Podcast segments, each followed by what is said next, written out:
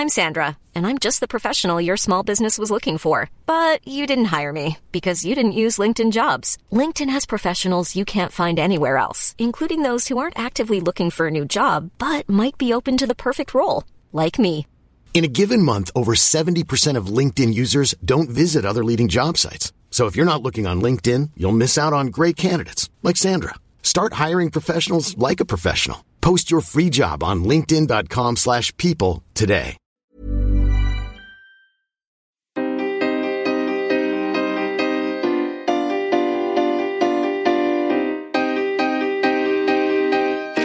Studio 404, Studio 404 l'émission de société numérique.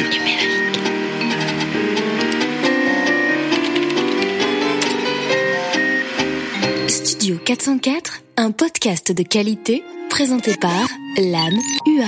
Bonjour chers auditeurs et chères auditrices, bienvenue dans le studio 404 du mois de novembre. C'est le mois le pire de l'année, on le connaît tous, c'est le coup de barre, c'est le coup de fatigue.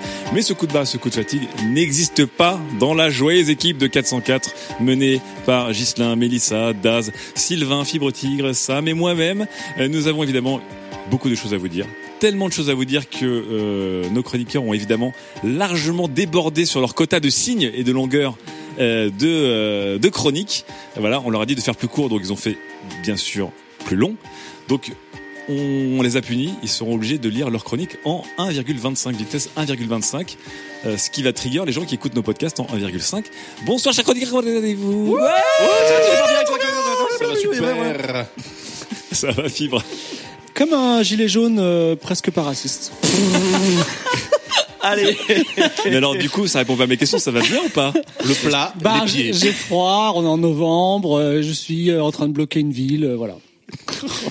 Tu es en train de bloquer une ville. Laisse tomber, laisse tomber, laisse tomber. Ne le Non, relance ok. pas. c'est une blague de provincial, voilà. Est-ce qu'on a battu notre record de trigger de l'émission ou pas là? On dirait, on dirait que les, les buts à la deuxième minute de la rencontre. Non, mais si on peut parler d'un truc qui n'est pas jaune, le Black Friday. Franchement, j'ai flippé.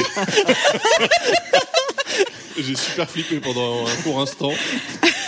Oh là là là là là là. C'est trop intense. Ja- Jamais très loin du, du Alors. drift, jamais, jamais très loin de la sortie de drift. Ouais, euh, franchement, le, Et comme la, tous les bons films, hein, tu vois, t'as l'impression que la voiture elle va prise, tomber dans le la vide. prise et- de courbe, mon gars, et ouh, Ah là là. Fibre, fibre, fibre. J'ai acheté, j'ai acheté une Xbox One X. Oh là là, tu vas vraiment trigger tout le monde toi. hein. Voilà. moi, on me l'a prêté, donné. bah écoute, euh, chacun son. Pourquoi tu as acheté une Xbox One X en ce Black Friday de gilet jaune fibre Parce que euh, je veux vivre l'expérience Red Dead Redemption 2 euh, comme une expérience unique au monde. Je sais qu'il n'y en aura qu'un dans ma vie et donc euh, je veux avoir le meilleur matériel, la meilleure condition. Tellement de déceptions à venir. Ouais, peut-être, peut-être. Mais en tout Bah, cas, après, vrai qu'en je, je vidéo, prépare tu connais pas grand chose, donc tu vas peut-être aimer. L'année de la bienveillance d'As, comment ça va Ah oui, l'année de la bienveillance. ça te L'année de la pique un peu bienveillance, moi. ça marchait bien jusqu'à ce que j'ai 40 ans. Fini de niaiser. Joyeux anniversaire. Fini de Joyeux niaiser. anniversaire. Merci. Merci. Anniversaire. L'andropause déjà. Merci à tous. L'andropause, mais chivré, mon gars. Moi, l'andropause, ça ne me pose aucun problème. Si c'est juste être sûr de pas faire de gosse, euh, mais continuer à, à gléver. Tu vois ce que je veux dire Glévé mou. D'ailleurs, d'ailleurs, Glévé. juste, juste avant l'émission, on n'arrêtait pas de dire elle est énorme et en fait on parlait de nos chroniques. Bien sûr. Bien sûr. Et la mienne Bon, est ça la va plus les longue. deux, ça va les deux concours de bits là Ouais, ça va, ça va. Donc, euh, moi, Black Friday, Black Friday, j'ai acheté une console chinoise. Voilà. C'était juste pour vous dire ça. Et euh, je peux désormais vous le dire, les Chinois ne respectent absolument rien en termes de propriété intellectuelle. C'est euh, assez Et fabuleux. ça, c'est pas du drift. Bah non, parce que c'est vrai, pour le coup. euh, Ah bah là, c'est les Chinois qui driftent. Euh, Mélissa, comment vas-tu? Comment va ton chibre? Je vais laisser un silence long Tu vas bien et malaisant. Je vais très bien. Je déménage bientôt de bureau. Ah. Ce qui change beaucoup dans ma vie. Euh, Oui, c'est vrai, on a vu des petites photos. euh, Ouais, ça va être tellement trop d'argent. bien. Du coup, je suis très contente, même si on est en novembre et que c'est une, une vitrine, donc il va faire froid. Ah oui. Mais on va acheter plein de petits chauvages. C'est pas très écolo, je vais le dire à Surfrider. ouais. Je peux te dire que les gens de de ces. Surfrider et leur communauté nous écoutent de près maintenant. Hein. Ils vont t'envoyer des pulls. Merci. Ah là là. Sylvain, comment vas-tu? Très bien, j'ai passé la semaine à Paris. J'ai trouvé ça très gris. Ouais, Non mais le mec il vient de Londres et J'ai trouvé la gueule ça de Paris. très froid et j'ai trouvé ça très violent. C'est Je vrai? trouve que Paris est une ville violente ouais, mais désormais. nous, on roule à droite. Plus que Londres. C'est violent Ah oui. aussi. Complètement. Ah non. C'est super violent. Ah non, Londres c'est plus Pourquoi c'est cool. violent Paris Excusez-moi, je. Parce qu'il y a une, une densité, une, une densité qui est Ah, très tu forte. Il y a beaucoup de gens au mètre carré. Il y a aussi une, une ça- attitude, une attitude un peu, un peu euh, toujours rentre dedans. euh. Mais en fait, j'ai Ah. j'ai peur de rentrer dans le cliché du, de l'expat qui revient en France. On dirait quand même. hein. Mais je suis carrément dedans et je trouve que les gens font la gueule. Oh Ah, non, oui, ça, c'est sûr. mais t'as pas le droit. Non, ça c'est vrai. Mais Non, mais à Londres, les gens sont Parce pas, sont pas buvez de la souriants. bière. Ah, si. Il pleut tout le temps. Non, pas Ah, du je tout. jure, c'est ça, vrai. c'est le mythe. Bah écoute, Franchement, il fait beau. C'est vrai, il fait beau à Londres. Ouais, quand il fait beau, Là, il il fait fait beau. hyper beau. Là, en ce Ouais, moment, il fait beau. Là, on est bien, on est bien. Ouais. Ouais. Ok. Très bien. Bien. Mais donc là-bas, les gens sont radieux, souriants, alors qu'ils sont obligés de prendre de la vitamine. D. Oui, mais j'habite dans, dans un euh, quartier de riches.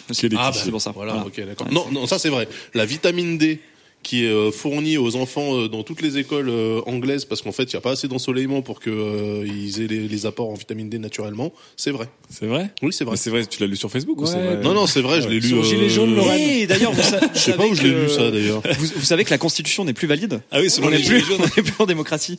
C'est euh, révolution, on est en dictature. Bon, Macron démission, mais avant que tu démissionnes, évidemment, on va commencer cette émission qui évidemment Oh, débute Macron démission. Macron démission. Cette émission qui a, qui évidemment est très en retard. On est, on est déjà, on a attaqué, euh, on a attaqué la soirée euh, largement. Euh, ça carbure au café, ça carbure au kouign-amann, euh, ça carbure au thé. Et on va commencer tout de suite avec la première chronique d'un homme londonien. Un homme qui va apporter beaucoup de soleil et pas de blasitude dans vos cœurs. Un homme qui va révolutionner votre manière de vivre. C'est Sylvain Palais. Sujet numéro 1. Amateur de communautaire, préparez la co-crémaillère. Après le coworking, voici le co-living. Lorsque j'écrirai mes mémoires, il y aura deux choses clandestines que je pourrais raconter pour me la jouer un petit peu Jack Kerouac de l'internet. La première, c'est quand on enregistrait en toute illégalité dans les studios de radio le dimanche à minuit. Anecdote qui a donné son nom d'ailleurs au studio 404, le studio introuvable. C'est complètement faux, mais on a tous besoin d'un petit mythe fondateur. Ma seconde expérience clandestine se déroule lors de mon arrivée à Londres, dans la brume électrique de Shoreditch en hiver. La connexion Internet est très mauvaise dans l'appartement que je partage avec une dizaine d'autres ressortissants européens. Il me faut absolument un meilleur endroit pour travailler. C'est ce jour-là que je décide de mener une vie faite de menus rapines et de clandestinité. Vivre à la marge. Vivre à la marge. Off the grid. Une émission de qualité. Ah, vous voyez, c'est pas dur de faire une intro de podcast de fiction, hein. Tout le monde peut le faire, ça va, merde. Ça tire à balles réelles. Alors, navré, si vous avez envie de l'écouter, il existe certainement euh, sur la Terre 2, hein, ce podcast. Mais là, vous êtes euh, chez Studio 404, les loulous. Donc, accrochez-vous à vos baskets. Euh, à la recherche d'un endroit pour travailler, je découvre WeWork, un espace de coworking qui ressemble bah, à tous les autres espaces de coworking. On peut y louer un bureau ou plus, ou seulement payer pour l'accès aux parties communes, à savoir des cuisines, à chaque étage, avec du café et de la bière à volonté. Voilà, c'est Londres. La déco est indus, tuyau apparent, mais joli mobilier scandinave, ça rappelle des trucs à Mélissa. Je rentre donc en douce le matin, reste dans une partie commune et me faufile derrière les gens qui ont un badge lorsque j'ai besoin d'aller aux toilettes. Ce badge, justement, il sert à accéder au réseau WeWork, dans le monde entier. Et ça, en fait, c'est pas rien. Parce que WeWork possède 300 espaces répartis dans 25 pays. Ça fait 200 000 membres en tout, c'est le nom des clients. Répartis sur 1 million de mètres carrés de bureaux, ce qui est assez énorme. Aujourd'hui, WeWork, c'est une start-up valorisée à 20 milliards de dollars. 20 milliards. 20 milliards. Les seules autres start-up américaines qui dépassent cette valorisation, c'est Airbnb et Uber. Donc pour comparaison, le premier groupe immobilier euh, de bureaux coté à, à la bourse de New York, c'est Boston Properties, et ils sont eux à 18 milliards.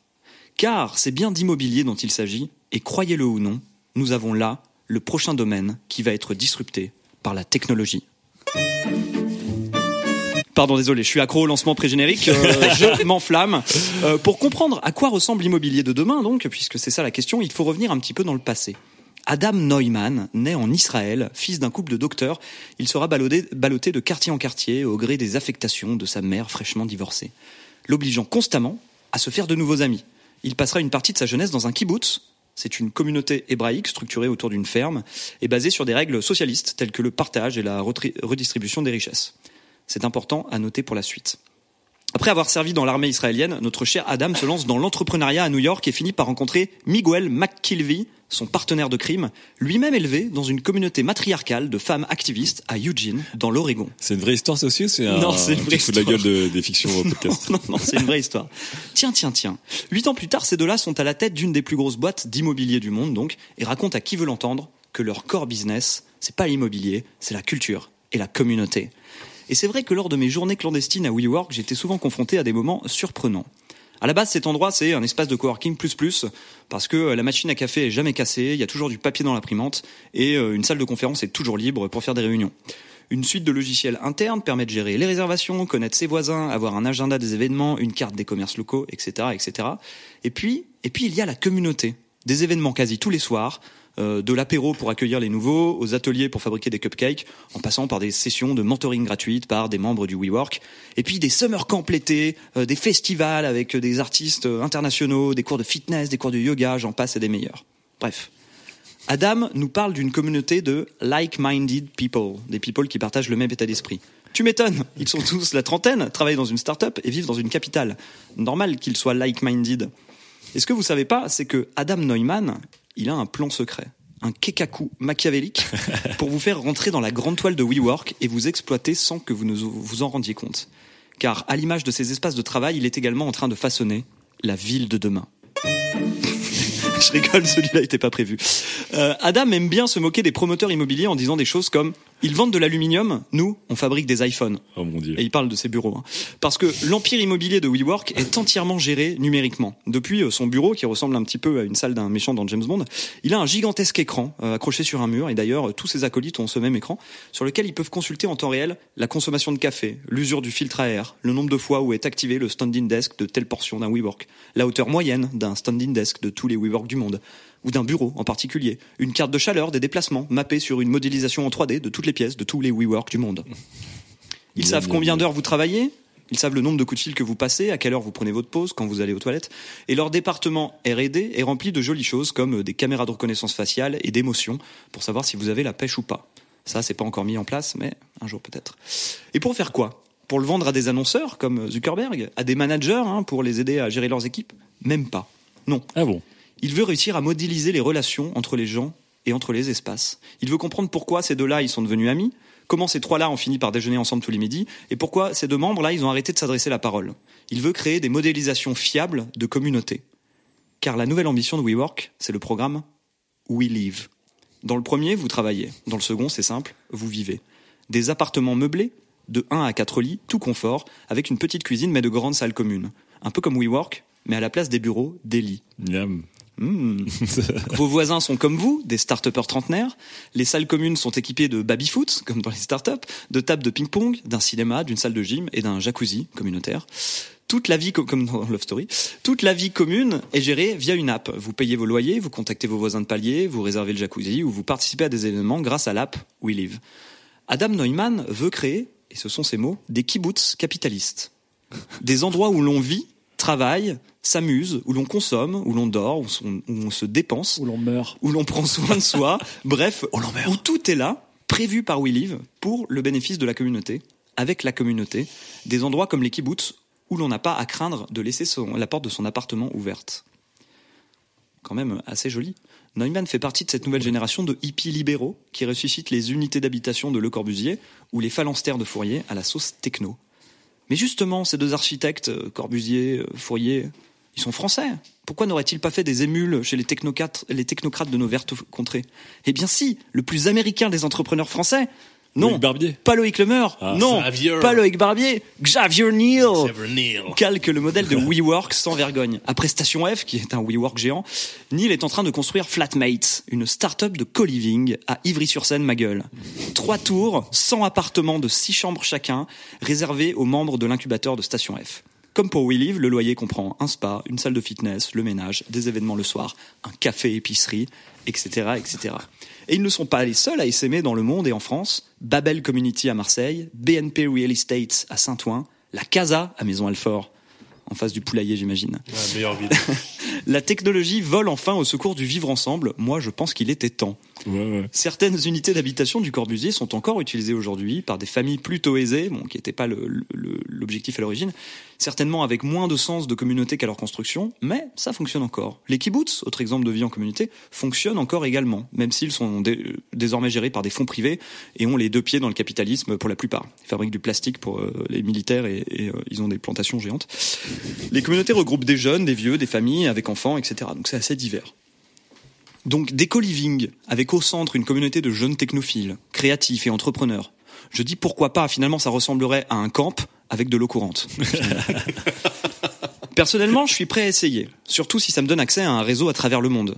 Mais je vois les limites d'ici, gentrification, entre-soi. Imaginez Station F, mais 24 heures sur 24. Quel enfer. Je suis partagé. Allez, faites un effort d'imagination, suivez-moi. Je suis à mon WeWork en train de siroter une bière gratuite. Une notification sur mon appli WeOS m'informe que le ménage vient d'être fait dans ma chambre.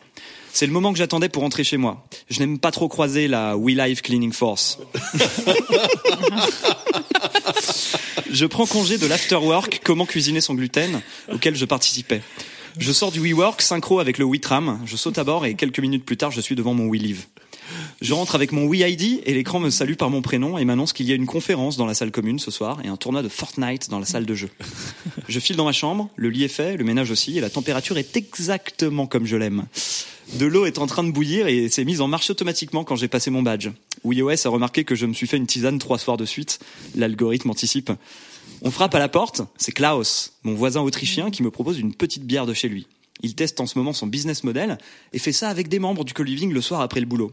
Je lui dis que je me sens pas top. Il n'insiste pas. Quelques minutes plus tard, Brad et ses collègues américains me signalent par la fonction interphone de l'appli WeOS, donc qui, gueule une notification dans mon téléphone, qu'ils vont au jacuzzi.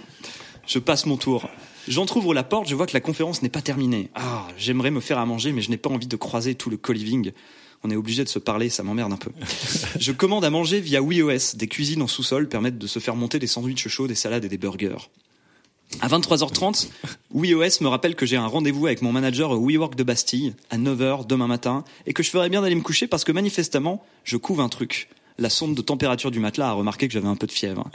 Et là, je me dis, merde, à quel moment j'ai accepté que des tech companies gèrent tous les pans de ma vie jusqu'à la température de mon matelas? À quel moment j'ai accepté de vivre avec des gens qui travaillent tout le temps et qui n'ont manifestement jamais besoin d'être seuls?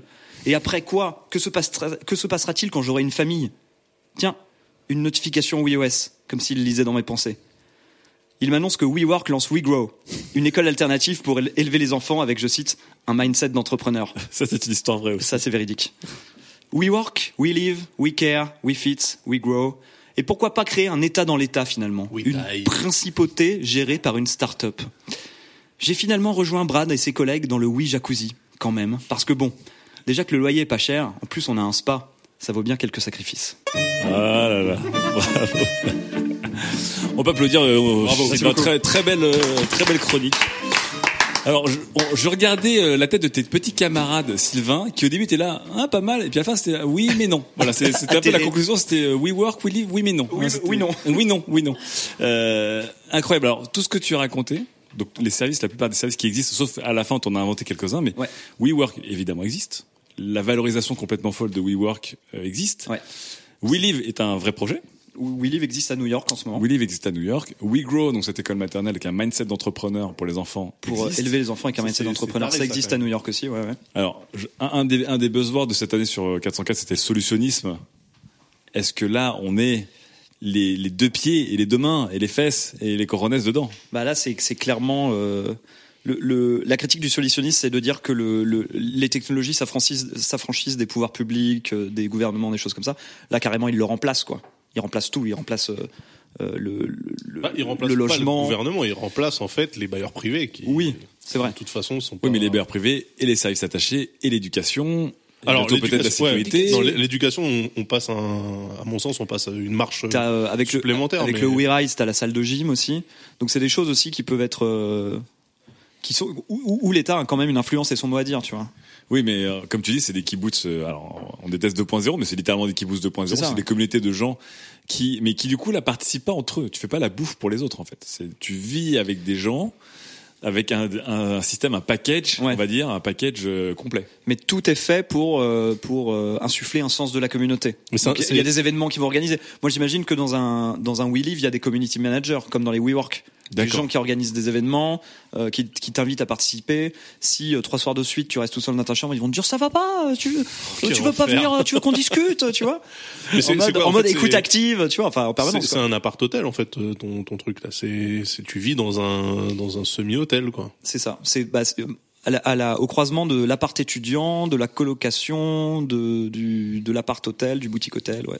Mais ce qu'ils disent aussi, c'est que globalement, euh, justement, la notion 1 de propriété, la notion 2 de vivre ou que seul ou qu'en couple ou en famille sont en train de d'exploser un peu. Et t'as le retour effectivement à la colocation, mais aussi aux, aux communautés. Et donc là, en fait, ils offrent le côté, donc comme tu dis, communauté, euh, comment dire, traquée, numérique, euh, dans tous les sens, hyper optimisée, euh, avec euh, une IA qui va euh, choper toutes les stats et les habitudes des gens pour, euh, je sais pas, les mettre ensemble ou. Mais ça, euh, ça c'est vrai ça le, le mec Oui. dans son bureau qui a toute la métrique euh, Ouais.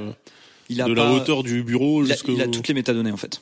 Alors en fait, on- on- juste pour que les auditeurs comprennent bien, tout ce que tu as dit est vrai, sauf à la fin les quelques services que tu as que tu as créés en plus. J'ai j'ai euh, un peu imaginé comment fonctionnerait euh, WeOS, euh, Voilà. l'interphone, les trucs comme ça, mais sinon tout le reste est vrai. ouais. Mais tout le reste est vrai. Et oui, gros à la fin, bien sûr, euh, bien sûr est vrai. Il n'y a pas de WeTram hein, encore. Ah. Ils ont pas ils ont pas fait les transports en commun. Oui, SNCF. Mais bon, oui, il y a CityMapper donc euh, c'est bon. Alors de- du coup, qui, qui avait envie de, de réagir sur cette vie? Alors attendez, euh, Daz a un petit peu réagi. Fibre, Mélissa, qu'est-ce que vous pensez de de cette We Life C'est plus la Yes Life, c'est la We Life qu'on vous propose. C'est l'horreur. C'est l'horreur pour toi? Mais surtout, euh, t'as parlé du prix, enfin de la valorisation en milliards. 20, mi- 20 milliards, ouais, 20 milliards. En fait, il y a- mais le prix de ces endroits pour les gens, C'est cher ou pas c'est- En non, fait, ce sera euh, moins cher qu'un qu'un que que la moyenne de- du Si, loyer si, parisien, si, tu vois. si, si. C'est plus cher. bah, en tout cas pour moi qui cherche des bureaux, Ah, mais pour WeWork, ouais. on a testé et genre pour 8 personnes c'était 5800 euros, c'est genre énorme. Oui, oui. Combien Pour une table, Ouais. pas pour euh, un Non, bureau fait, fermé en fait, avec une salle et tout machin. La une moyenne, table. c'est, la moyenne, c'est 400 euros par, Ouais, par c'est personne, fait crois. c'est fait pour Par pour jour. des auto-entrepreneurs en 450. fait. C'est fait pour des des Donc, enfin, entreprises un individuelles. auto-entrepreneur qui gagne bien ça. Mais attends, mais c'est cher du coup. Il y a, C'est il y a- hyper il y a de cher. tout. WeWork, il est pricé assez cher parce que la bière est gratuite. T'as voilà, t'as, tout est gratuit à l'intérieur, euh, tout fonctionne, t'as les photobooths, etc. T'as, euh, t'as un truc. T'as, Si t'as les euh, pas, des, des, des, des phone booths, pardon, Ah, pardon. Des, des endroits où tu peux passer des coups de fil en silence et Ah, tout. des petite cabines On appelle les cabines téléphoniques. Oui, c'est ça. Excusez-moi, je suis, je viens de Londres. Enfin, c'est des cabines. rouges. euh, I'm C'est littéralement des cabines téléphoniques sans téléphone. C'est ça. C'est une cabine. Donc, Bring, bring your own phone. donc Bring tu, your own tu phone. peux avoir accès juste aux, par- aux parties communes, ça doit être, euh, je sais pas, 200 balles par mois, un truc comme ça, dans tous les WeWork du monde. Après, t'as les bureaux comme toi, et puis il y a des étages où t'as des entreprises entières. Donc, euh, genre IBM, s'ils ont une task force pendant, euh, je sais pas, trois mois sur un sujet en particulier et qu'ils n'ont pas de place dans leur euh, dans leur euh, building, ils vont foutre, euh, ils vont foutre les 15 mecs. Oui, c'est le prix de la sur- flexibilité. sur tout un étage de WeWork. bah, autrefois, on louait le tank pour faire de 404. Oui, c'est vrai. voilà, c'est ça. Mais en fait, ce qui est fou aussi, c'est que quand Mélissa parlait de la valorisation de WeWork, on se rend compte que les trois startups les plus valorisées, c'est de l'uberisation à chaque fois. Parce que Airbnb, Uber et WeWork, c'est de l'uberisation Oui. de bureaux, de logements euh, Il y a, il y a- il y a toujours privés ce- et de transport. cette slide que les grands gourous euh, mettent dans leur euh, dans leur présentation de transformation numérique qui est euh, le plus grand réseau d'hôtels du monde ne possède aucune maison. Ah euh, le- la plus grande compagnie de taxi ne possède aucune voiture. Ouais. bah là avec WeWork c'est pareil ils possèdent pas les bâtiments ils les louent aussi donc Ah d'accord, il faut Ah, ils sont, ils, sont, ils sont propriétaires de rien Ah. Seul- seulement leur euh, headquarters à eux c'est tout Fibre, toi qui, toi qui aimes euh, vivre euh, seul dans 110 mètres carrés quelque part dans une base secrète en province, que penses-tu de cette vie en communauté Alors, je, je qui représente aussi pas mal le camp, hein, on a envie ouais, je, je pense que c'est très fragile parce que euh, déjà vivre en couple. Si, non mais pourquoi la, pourquoi l'amour c'est pratique? Parce qu'en fait Pourquoi l'amour c'est- non, parce que vivre en couple c'est affreux. En fait, tu, tu partages, tu, tu vis avec un- une autre personne, c'est quand même affreux le concept. Mais heureusement on s'aime, tu vois. Mais et en fait, Comme d'habitude, Fibretti qui ne veut pas réagir sur la chronique, non non veut non juste non raconter non sa non life. non c'est pas ça, c'est pas ça. non, je parle pas de ma vie en particulier. Un mais gros en fait, bisou à Madame Tigre. hein. non, mais les, les, les, les communistes, ils, fais- ils faisaient ça, les, les, les kibboutziens et les communistes, ils avaient cette, euh, cette enfin, quand le, le, le mur de, de Berlin est tombé, les gens étaient contents d'acheter des Adidas, mais ils se sont dit, on a perdu un petit truc quand même. On a Attends, perdu, on a perdu le fait de vivre en communauté. Attends, je vais y venir, je vais y venir, je vais y venir. Non mais tu vas y revenir parce que t'es parti loin en fait. Alors reviens, oui, ce que reviens je vers nous. dire, ce que je veux dire, c'est qu'il faut des idéologies fortes ou des euh, processus chimiques forts pour supporter les autres. Et là, WeWork, il base son business sur le fait de dire, ok, on va tous vous mettre ensemble, ça va être trop cool, tout ça, et le seul truc qui nous fait supporter l'autre, c'est que on est dans un délire euh, Maxime Barbier de ouais, on est des winners, on vit ensemble, on va créer une start-up tout ça. C'est juste euh, cette espèce, cette espèce de fantasme, je vis quelque chose d'extraordinaire mais qui va qui va te tuer au bout d'un moment. Et forcément ça va te lasser. Et comme l'a dit Sylvain, finalement, c'est sur cette surface immobilière hyper valorisée, il n'y a que des barbus blancs, start-upers. Donc c'est quand même super fragile. Oui, et ça c'est l'inverse d'une communauté en fait, parce que si tu n'as aucune forme de mixité euh, d'âge, de genre, de race, de background, d'études, euh, de ce que tu veux, t'es quand même. Euh, et pourtant ils disent qu'ils disruptent, c'est ça qui est ouf. Alors, Comme ça, bah. bah, ils disruptent la communauté en disant on va disrupter la, bah, en fait, la richesse d'une communauté. un truc qui était inventé. En fait, en fait ils disruptent l'immobilier, quoi. C'est vraiment uberisation de l'immobilier. Après, pour la mixité, euh, c'est pas. Euh, bon, disons, disons, ce sont des start-upers. C'est de l'entre-soi, mais pas tant que ça parce que eux ils appellent ça des créateurs t'as aussi des artistes dans les WeWork euh, des gens comme ça y a, avec des backgrounds il y a pas d'employés de salariés quoi c'est que si, il y, y, a des mecs en il y a des mecs en costard euh, il y a des commerciaux je te dis il y a des il y a des il y a HP il y a il y a mm. Facebook IBM qui mettent des gens aussi euh, dans ces endroits là, là, tu parles de work tu parles pas de live oui parce que toi tu réagissais sur la partie on vit ensemble oui. Alors, mais en fait, tu, tu, crées la communauté pour le pour le travail. Je suis je suis à peu près d'accord parce que c'est ce vers quoi les entreprises traditionnelles s'orientent aussi des des grands espaces partagés, machin, et tout le monde peut prendre le bureau de tout le monde, etc. Par contre, sur la partie vie, de toute façon, ça peut être qu'une période transitoire. Parce que tu c'est ce que je me dis aussi, peux pas vieillir dans un truc comme ça, c'est pas possible. c'est ce qu'ils se disent aussi, ouais.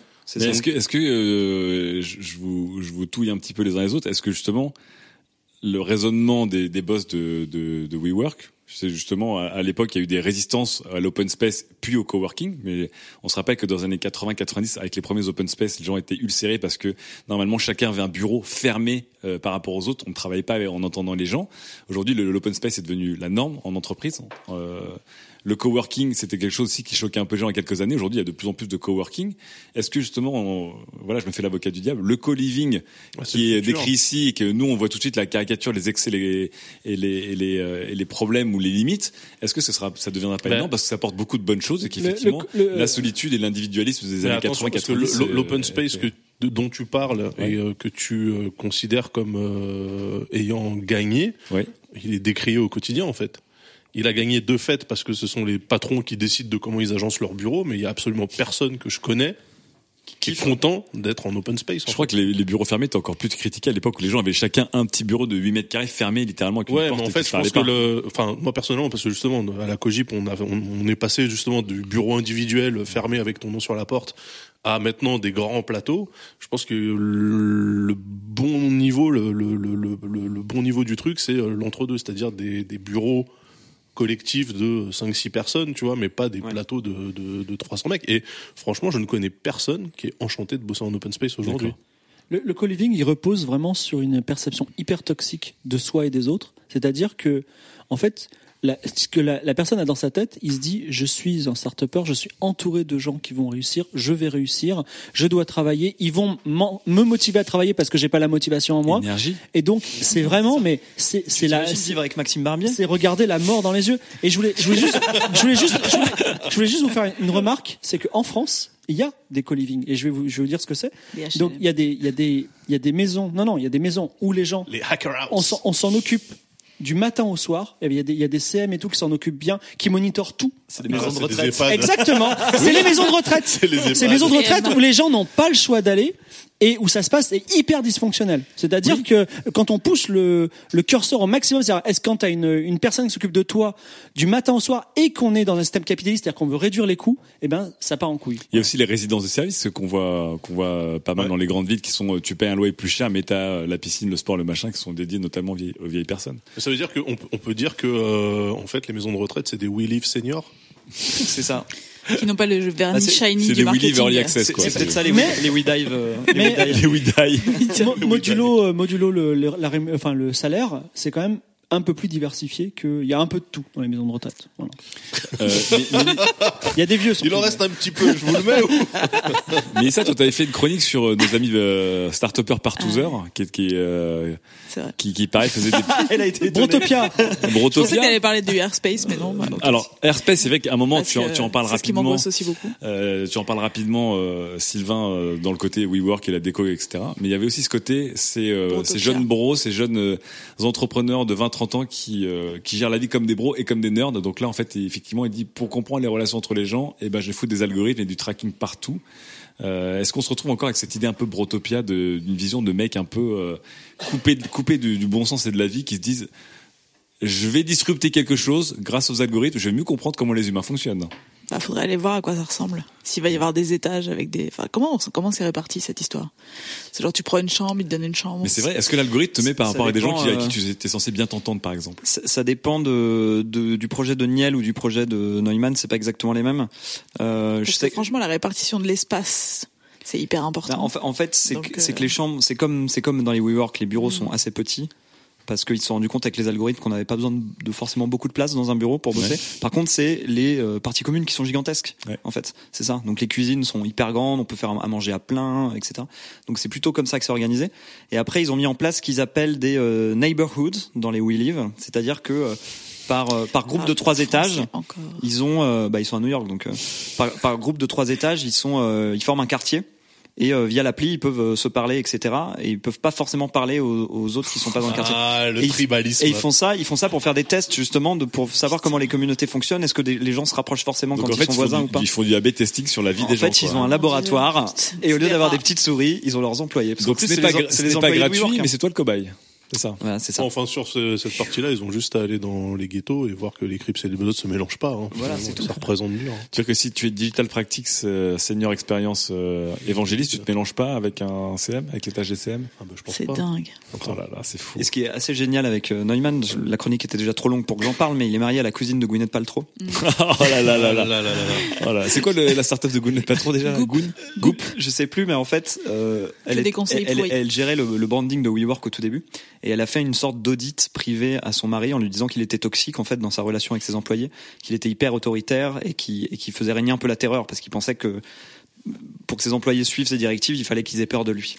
Et en fait, sa femme lui a fait comprendre que c'était faux, et du coup maintenant, euh, Du coup, maintenant, il a un écran géant avec une interface d'algorithme pour gérer sa relation aux autres. le- non mais le pire c'est que euh, bon c'est que quand, quand il raconte l'anecdote de comment il a signé avec le mec de SoftBank euh, qui lui a mis euh, 3 milliards euh, d'un coup, euh, il avait vu sa thérapeute le matin qui lui avait dit aujourd'hui Ad- Adam tu n'es pas un négociateur.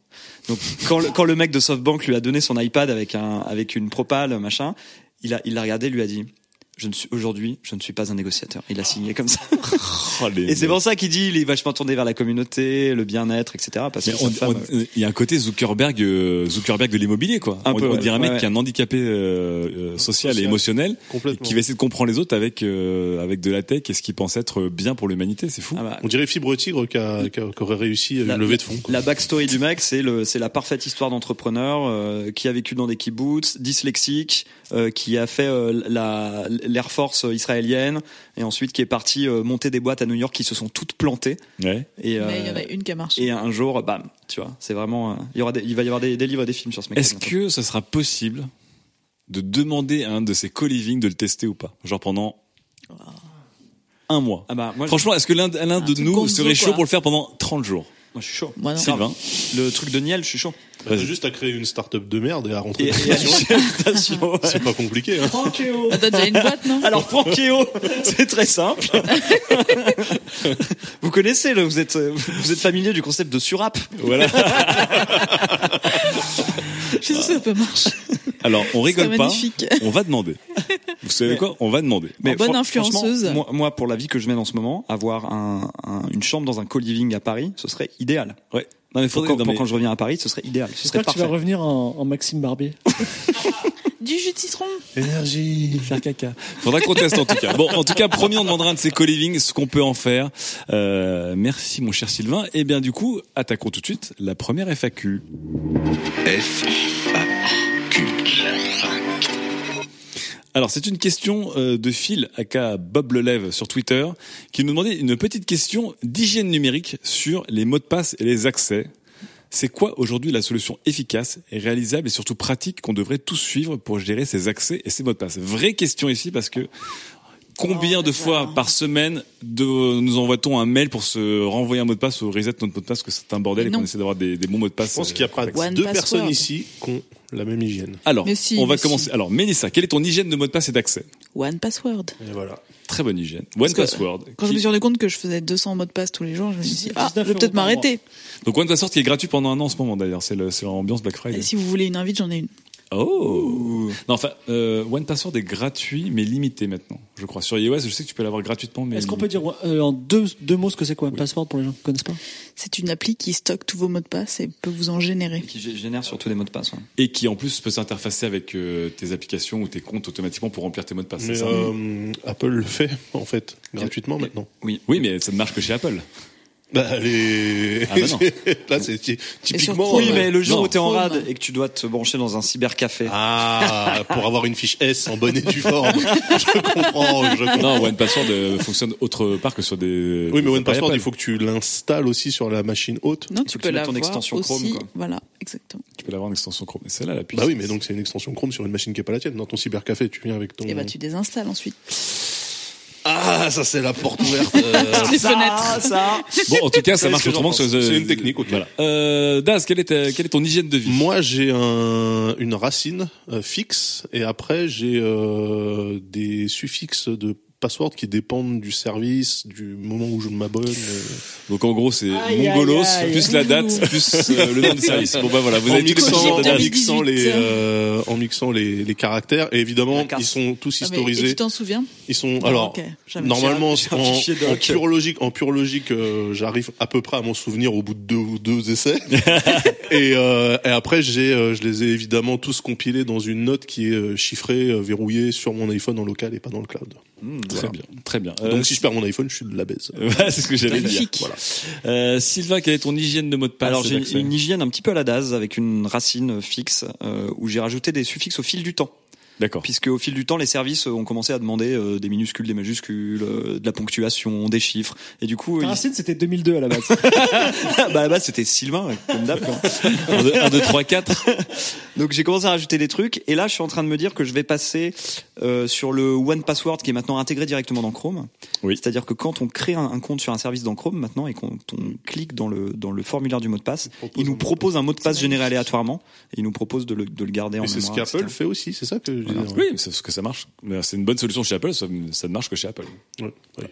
Euh, Fibre, quelle est ton hygiène euh, Alors- sur les mots de passe et les accès Réponse de psychopathe, euh, sans vouloir faire mon attention war, j'ai un mot de passe différent de haut niveau pour tous mes services. Très bien. Et pour- souviens bah, Et pour de toutes mes personnalités. De tête Pour toutes les personnalités. Je me souviens de tête parce qu'en fait j'ai j'ai de la chance déjà d'être sur un Bepo, donc j'ai des. Une chance. Ah, Ah, et ça, en fait, en fait, je mets, je Et il mets- vient de donner la clé de déchiffrement tous ces passwords aux gens. Ah, les gens, ils vont mettre des stickers Bepo Non, sur ton c'est pas clavier. Bepo. Parce que ça Non. veut dire que t'as les pipes et les anti Et en fait, en fait, je, je mémorise ça avec mes doigts. C'est-à-dire, je mémorise la, tu sais, le, la, la, la, danse des, la danse des doigts, voilà, exactement. Mais la tous tes mots de passe sont euh, parce que moi par exemple ma boîte mail c'est un mot de passe qui ne rentre pas dans le cadre des autres services c'est un truc à part encore tu Oui. vois, pour être sûr que si quelqu'un arrive à déchiffrer la routine il serait quand même baisé avec mon ma Avec boîte le mail truc le plus important. Bah, déjà, sur mon. Bepo, nativement, j'ai des caractères, genre j'ai le, le vrai point de suspension, trois petits points, mais en un seul caractère, tu vois. Ah, donc j'ai des choses, j'ai des choses comme ça, genre le E dans l'eau majuscule en, en une touche, donc effectivement. Le mot de passe de déjà c'est œil, point de suspension. Eux dans l'eau. Ok. Donc euh, voilà, c'est- c'est- c'est- j'ai des bons caractères chauds, quoi. Alors, juste pour finir cette FAQ très rapidement, vous êtes tous sur des mots de passe. Est-ce que vous voulez pas passer à autre chose? Le biométrique, la reconnaissance, faciale, d'autres choses qui sont plus sécurisées et plus simples que les mots de passe? J'ai vu que j'ai vu que ce qui était un petit presque un petit peu la mode, euh, qui a été euh, déposé et breveté, euh, enfin le, le patent a été déposé il y a pas longtemps, c'est le rythme cardiaque, qui est apparemment une signature unique chez un être humain. D'accord. jusqu'à ce qu'elle le soit plus Ton rythme, car- ton rythme cardiaque est unique, donc tu peux euh, mettre ton doigt comme un truc de, de biométrique, Ouais. et ça va juste regarder tes pulsations cardiaques. Si t'es en stress, tu peux plus accéder à rien. Et Calme-toi. tu paniques de plus en plus. Calme-toi. Les souffles. Non mais je veux dire un truc, des usines de je dire un truc par, par rapport à ça, c'est qu'on dit que l'ADN est unique, et en fait l'ADN c'est 1 sur un milliard. Ça veut dire que votre ADN est partagé par 7 personnes dans le monde. C'est C'est-à-dire que rien n'est unique, hein, et tout le monde va être connecté un jour. Non, mais tout Donc, comme il n'y a euh, aucun arrêtons. mot de passe euh, infaillible. Bon. non mais ce que tu disais c'était que Là, parce que euh, du- du- pour alors- venir chez Apple, Ouais. Apple, euh, t'as, t'as maintenant le biométrique sur la plupart des ordinateurs euh, portables et tu as le Face Face, ID. ID. sur la plupart des ordinateurs, des appareils mobiles. Oui, et d'ailleurs, en fait, euh, tu tapes plus ton mot de passe. Enfin, il, il te le lance, euh, il te met Face ID pour chaque truc et ça marche très bien. ouais. Et D'ailleurs, il, il faudrait une two-factor euh, authentification pour tout, en fait. Et ça non, pourrait être une, combinaison de mot de passe empreinte digitale. hein, Ou euh, Ah, mot de ça, passe social. C'est vrai, très bien.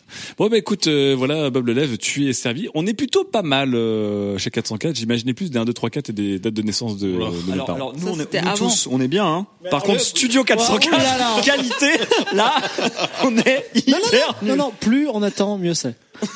Alors, petit message secret à Sam. Est-ce qu'on peut changer nos mots de passe Tout de euh, suite. Enfin, notre Maintenant. mot de passe pour tous les comptes sur 404 et de qualité. ainsi que le document Drive où tous les traces sont consignés. Mon Dieu, quelle catastrophe. Allez, on attaque tout de suite la deuxième chronique et c'est l'ami Daz qui va rentrer dans la danse. Sujet numéro 2. Si les réseaux sociaux arrêtent de donner les scores, en ressortirons-nous gagnants? Nous sommes en 2018 et ça fait à peu près 10 ans que les réseaux sociaux sont apparus dans nos vies. Je précise tout de suite, je dois la faire vraiment en 1.5 ou pas? Déjà, Ouais. question, question au patron. Oui, parce que ton intro est très très longue. Ok. normal. Quand je parle de réseaux sociaux, je parle, je parle des trois principaux que sont Facebook, Twitter et Instagram. 10 ans d'uti- 10 ans d'utilisation donc, et un constat simple, on n'a jamais vu autant de gens mentir au quotidien. Je me rappelle avec tendresse d'une chronique de Fibre il y a quelques années où il disait qu'un jour on en viendrait peut-être à faire des détours lors d'une visite touristique spécialement pour photographier un truc à publier sur Instagram. C'est vrai. Ça remonte. C'est pas chronique euh, criminelle, chronique visionnaire. Contrairement à nombre de prédictions de Fibre Tigre, celle-ci a vraiment eu lieu. Je dirais même qu'elle a complètement explosé les attentes de notre Fiber, puisque non seulement on fait des détours pour poster des trucs photogéniques sur Insta, mais on part dans des endroits parce qu'ils ont un potentiel d'Instagrammabilité élevé. Mélissa a souri. Et même pire, on poste des photos d'endroits où on n'a jamais foutu les pieds. Non. Cette expo de Klimt à l'Atelier des Lumières, j'y suis jamais allé, j'ai récupéré une photo sur le portable de Madaron. Ces flamants roses qui s'élèvent majestueusement au-dessus de l'Atacama au Chili, des photos d'une collègue qui en revient. Perso, j'en suis encore à gauler des photos en random sur Internet. Non, j'en suis pas encore, pardon. À gauler des photos en random sur révélateur, Internet. Daz. Autant pour moi. Il me faut quand même un degré de séparation avec euh, la visite, euh, la visite réelle. Mais je comprendrais que des gens avec une famille moins cultivée que la mienne ou des collègues moins blindés que les miens se mettent à choper des trucs sur Google Images pour pimper un peu leur profil. Mais pourquoi on fait ça? Pour une raison simple, pour le score, pour la Ah, le validation. fameux, le fameux. Les réseaux sociaux ont fait de tout le monde des personnes publiques. On ne tweete pas dans le vide, on tweete pour être lu. On pense le tweet, on le répète avant de le poster pour que ça sonne bien, que ça percute. On pèse chaque mot pour éviter de trigger une communauté en particulier, les cheveux violets, tout ça, les licornes. On regarde l'heure pour maximiser. J'étais en drift.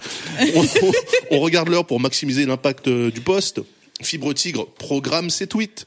Fibre Tigre efface les tweets qui n'ont pas marché pour les reposter l'année suivante en espérant de meilleurs résultats. Fibre Tigre est fou. L'âme ne reply pas pour rester mystérieux et ériger une barrière mystique entre la plèbe et lui. On a tous nos trucs. Oui, maintenant tu quote reply, espèce d'escroc. Et nos trucs, on les a pas pour la beauté du geste. Non, on le fait pour scorer comme des salopards. Jusqu'en mai de cette année, euh, Cloud se proposait de calculer ce score. Ah, ce bon vieux cloud. Le cloud, donc le site a fermé, mais son héritage est resté dans nos têtes sans forcément qu'on en ait conscience. La perception des autres, par exemple. On ne met pas tout le monde au même rang. Un compte qui suit 2500 personnes mais n'est suivi que par 75 paraîtra moins intéressant qu'un compte avec des chiffres indiquant l'inverse. Un compte qui répond à tout le monde mais n'obtient aucune réponse sera jugé de la même manière, durement. Un compte qui like absolument tous les tweets de sa TL aussi. Coucou Bastien. c'est totalement arbitraire et profondément débile, mais c'est comme ça. Et vous savez quoi? Je vais être totalement honnête avec vous. Pendant 10 secondes, on va se dire la vérité un petit peu pour changer. Si t'as 1500 following et 10 followers, il faut que ta réponse soit sacrément intéressante pour que tous les chiens de la casse autour de cette table te répondent. Oh, c'est faux. Ah, n'importe quoi. Mais sache, petit compte, que jusqu'au 31 décembre, jusqu'au 31 décembre, moi, je te répondrai. Ah, c'est l'année de la bienveillance. Après cette date, ça sera fini de 2018, année de la bienveillance. Alors profite, c'est gratuit. Un autre héritage de Cloud et de ses semblables, c'est qu'au final, on ne tweete pas ce qu'on pense, on tweete ce qu'on pense, que nos followers pensent qu'on pense. C'est le game. That's how we do, comme le dit si bien Doobie. Euh, et comme on dit aux Amériques aussi, don't hate the player, hate the game. Mais voilà, au bout de dix ans, il semble que les game makers, justement, on est un peu ras le cul de cette course au score qui produit à peu près les mêmes effets que la course à l'audience à la télé et la course au clic sur la presse en ligne. Enfin, sur Slate. On perd le fond. Ça va, je peux maintenant.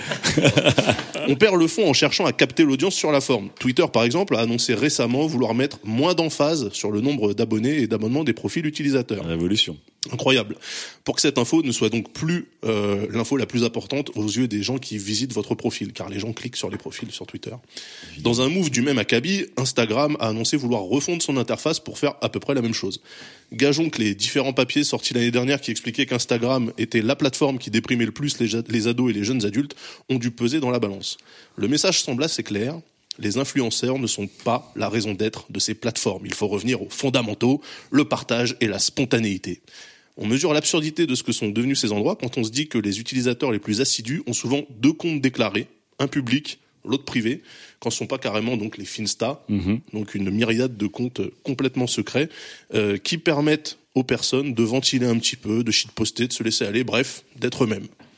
Comme si tout ce qui est posté sur le compte officiel, gros guillemets, hein, pouvait être utilisé contre leur propriétaire dans une action en justice, mais évidemment, ça arrive à tout le monde. Bisous à Dolce Gabbana. Comme si donc chacun d'entre nous, oui, bah alors là, bon, du haut de notre insignifiance à l'échelle de l'humanité, étions vraiment des personnes publiques au même titre qu'un politique, un artiste, un sportif de haut niveau ou euh, Stefano euh, Gabbana. Stefano? Stéphane Gabbana. Stefano Gabbana. Chez 404, on n'aime pas trop faire le distinguo entre Internet et la vraie vie, mais les Golmutes avec un compte tagué officiel ou un compte privé ou N compte me forcent à reconnaître que les réseaux sociaux ont quand même grandement contribué à cette grande désynchro entre l'image qu'on renvoie en et hors ligne. Ça me fait mal de le dire, mais c'est vrai. Ces mouvements de prise de conscience de, de l'influence que peuvent avoir les réseaux sociaux sur la vie de leurs- leurs utilisateurs. On les avait déjà croisés l'année dernière ou en début d'année, je sais plus, euh, quand on parlait du mouvement des déconnexionnistes, de la dopamine et de la course au like. Twitter et Instagram tentent de faire comprendre que le message a été reçu et que euh, c'est pas la peine de vous déconnecter, les gars. En fait, rester, c'est cool aussi quand même. Euh, il suffit donc de rappeler aux gens qu'ils ne sont pas des influenceurs. Logiquement, en plus de la pression moindre exercée sur eux-mêmes, la qualité des publications et des interactions qu'elles suscitent s'en trouverait grandie. C'est le message relayé par un article des très bons euh, Ouzbek Erika qui parle de Démétricator. Démétricator. Démétricator, donc, c'est une extension qui permet de masquer le nombre d'abonnés, de likes et de retweets des principaux réseaux sociaux pour ne garder que ce qui compte, le contenu, libéré de tout indicateur d'audience. C'est beau. Cette extension fait écho à un tweet posté par euh, l'inénarrable Kanye West, mon héros personnel, habitué lui aussi des drifts et sorties de route en tout genre, Ah bah lui, il, il- il se crée ses chemins. mais qui parfois fait preuve de la finesse et de la sensibilité qui ont fait sa renommée. Ah bon? En septembre dernier, donc, Kanye disait sur Twitter Nous devrions être en mesure de participer aux réseaux, aux réseaux sociaux sans avoir à montrer combien de followers ou de likes nous avons. De la même manière que nous pouvons désactiver les commentaires, nous devrions pouvoir désactiver l'affichage du nombre de followers, car ce nombre a un impact fort négatif sur notre estime de soi. Bravo wise, Kanye. wise words. Bravo Kanye, tu as totalement raison. Puis juste après, elle fait ah, Make America Great Again. Et là, bon. Euh, Twitter et Instagram, et donc Facebook, ont commencé à réduire l'importance accordée à ce chiffre. Peut-être qu'à terme, il disparaîtra purement et simplement. Le DAS humaniste a envie d'y croire. Mais le DAS normal, il se dit que euh, Twitter et Facebook ont quand même pas mal galéré avant de trouver leur modèle économique, donc ça me semble un peu compliqué de jeter par la fenêtre un des seuls trucs qui permettent aux annonceurs d'attribuer une valeur potentielle à un message posté. Ceci étant dit, il va quand même falloir repenser ce modèle à un moment donné parce que deux faits indiscutables sont désormais acceptés quand on parle des réseaux sociaux et de l'audience. Petit 1, les gens trichent. Beaucoup achètent des likes, des followers, des vues, voire, et ça c'est vraiment scandaleux et abject, des écoutes pour les officines podcastiques les plus sombres du pif. Deuxièmement, pourquoi il n'y a pas de nom d'A ce coup-ci là? Pourquoi tu dis pas bonjour 1-1 de quoi? Ah, il faut Là que je dise binge. voilà. Ou euh, c'est quoi le truc de Radio Kawel en- Bref, bref. Petit 2, bah au moins ils nous écouteront. les réseaux sociaux sont au courant que les gens trichent.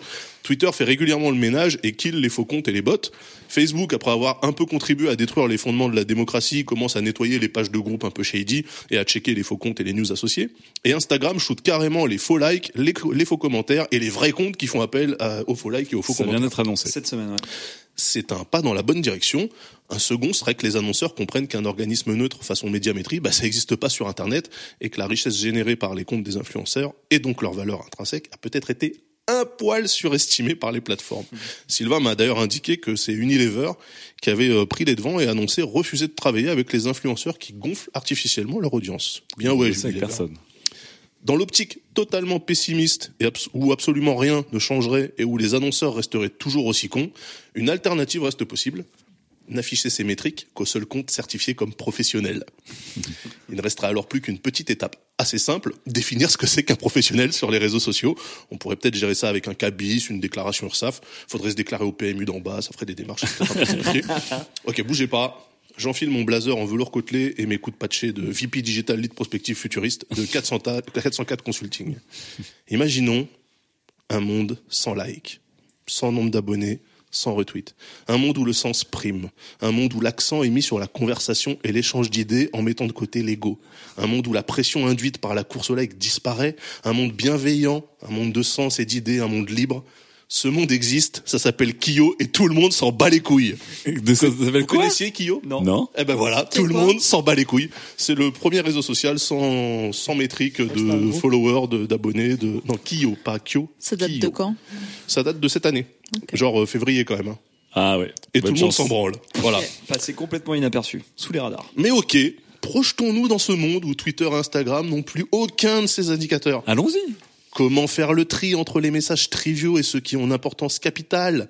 Imaginez un monde où un tweet d'insurrection marquant le début d'une révolution dans un pays autoritaire, potentiellement du Moyen-Orient, est perdu dans une masse de tweets banals remplis de mèmes et de shower thoughts. Donc les pensées de douche. Les pensées de douchebag. Tous les messages ne se valent pas parce que toutes les infos ne se valent pas. Certains se limitent à la sphère privée, ok, donc tu des infos comme ça que tu partages avec ton, cercle proche, mais d'autres doivent, doivent absolument être partagés avec le plus grand nombre. C'est comme ça qu'on fonctionne et c'est pour ça qu'on a créé les journaux à la base, les potes. Un Twitter sans moyen de mesurer l'importance d'un message et sans mise en avant perd toute son utilité. D'autant plus que les users sont un peu malins. Si un tel virage était pris, on mettrait pas trois jours avant de trouver une alternative, genre des commentaires avec des emojis bien spécifiques pour indiquer que ce tweet-là, lui là, il est bien. Après tout, je vous rappelle quand même qu'aujourd'hui, on vit dans un monde où absolument tout le monde comprend à quoi correspondent les emojis pêche et les emojis aubergine. C'est vegan. Oui, Bien sûr. ça, ouais. Merci Dazo, on peut l'applaudir. Ah, Daz qui, qui voit peut-être venir la, la fin du scoring. La fin du scoring. ouais. Moi, je suis pas trop porté sur le score. T'es pas trop porté sur le score? Moi, j'ai un petit compte, moi. Mais au début de 404, tu te plaignais d'être le seul de ne pas avoir 1000 followers sur Twitter. Tu te rappelles? 1000 Oui. J'avais dit, oh, putain, Oui, 1000, tu Que de vois. chemin parcouru. Bah, Que dalle, en fait. Que dalle. que dalle. Je suis à peine à 8000. C'est rien. Tu vois, ça parle le Mais score. t'as une communauté Allez. soudée. Mais j'ai une communauté. Il paraît que, alors, vrai, véridique. Les Il paraît qu'on a, on a une communauté. Quel- Toi Qui ou Que- nous Qualité Non, moi. Ah, toi Toi Tu dis on Toi, t'as une communauté J'ai appris ça. T'as une, Bah da- oui. une dazoté Non, mais n'importe quoi. Mais si. Ben non, mais arrêtez, qui- hashtag ça. Dazarmy Non, peut-être pas Mmh. non plus, mais euh, j'écoutais un podcast justement, c'était euh, Podcastorama là où euh, ils interviewaient Podcastor. nos. Non, Podcastorama, celui qui fait le tour des podcasts. C'est ça. C'est hein le podcastor, non Ouais. Chez Castor, Non. il y a tout ce qu'il faut. Podcastorama, tu l'as. Oui, présenté. Ouais, là-dedans, présenté. En fait, c'est un podcast qui présente les podcasts. Mhm. Et donc, à un moment donné, il a interviewé Marvin et, et Arzel de Goodyear, Oui. qui disaient oui, alors euh, par rapport à votre audience, oui, bah, ce- cet épisode-là a bien marché, mais c'est parce qu'il y avait Daz et, une- et sa communauté. Et je me dis, je- qu'est-ce qu'ils racontent ces connards là tu vois? T'as scoré Ouais, apparemment, apparemment, j'ai une Twitter, communauté. T'as percé, frère. J'ai ses pères, voilà le, tout, le lien vers mon SoundCloud.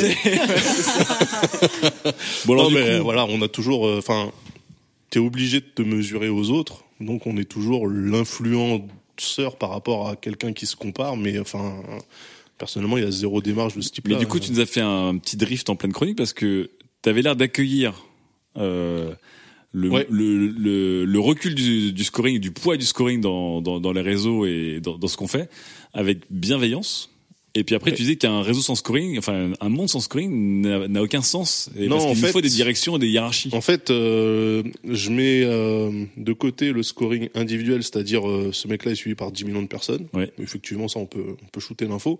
Par contre, il faut quand même enfin, qu'on réussisse à identifier ce qui est un bon message d'un d'un message de merde. Donc tu gardes le nombre de vues et le nombre de likes, quoi. Et le nombre de retweets. Ouais, et le problème c'est que techniquement tu vas tu vas aller sur euh, le compte du mec qui l'a posté, donc euh, si, euh, si les utilisateurs ne voient pas euh, ce chiffre-là, mais par contre euh, l'algorithme du service-là, donc il peut choisir de mettre en avant les, les choses qui sont très retweetées. Ouais, mais alors du coup, tu mis en veut- avant, ça veut dire que tu vois. bah il y a une il y a une mise en Bah, avant, on, mais on essaierait de craquer l'algo comme à l'époque de Google, on est- où il y avait l'algo de Google, on Mais essayait de le craquer veut- pour faire du Ça SEO. veut quoi. dire qu'en gros, tu aurais, Après, tu aurais de la hiérarchisation, mais pas le scoring. C'est ça. mais c'est encore pire parce que ça veut dire que la plateforme a toute l'attitude pour en fait pousser ce qu'elle veut sans qu'il y ait même pas de raison. Ce qui est déjà un peu le cas. C'est un peu le cas, mais au moins t'arrives à démontrer que tiens, on m'a baisé la gueule là, tu vois. Quand tu vois ce que Twitter te propose, qu'Instagram te propose, euh, Ouais, il se voilà. fout de ta gueule. et moi, et moi, quand je poste des, des messages dans les groupes de gilets jaunes, je me fais supprimer euh, mes, mes contenus par euh, Emmanuel Macron. Donc euh, ça, ils sont cuits et Véridique. chemise. hein. Évidemment. Ils sont cuits et chemise. Hein. Euh, et Macron, euh, C'était avant ou après l'abolition de la Constitution ça c'est juste après- C'était ce message-là justement. Fibre, comment, toi qui as voulu un moment conquérir le monde euh, via Twitter, euh, comment tu imaginerais un monde sans scoring? Est-ce que tu serais en train de euh, contempler un mur blanc devant toi et Bah, comme ça sans bouger Là, c'est un peu une psychothérapie que je fais là, mais euh, je, déjà j'ai une confession à vous faire. euh, mardi soir, j'ai fait un tweet. je, je, je veux vous dire le tweet, il n'existe plus. hein. Je vous dis le tweet, c'est je trouve que les médecins sont un peu limités parce qu'on leur apprend à l'école à se laver les mains. Voilà.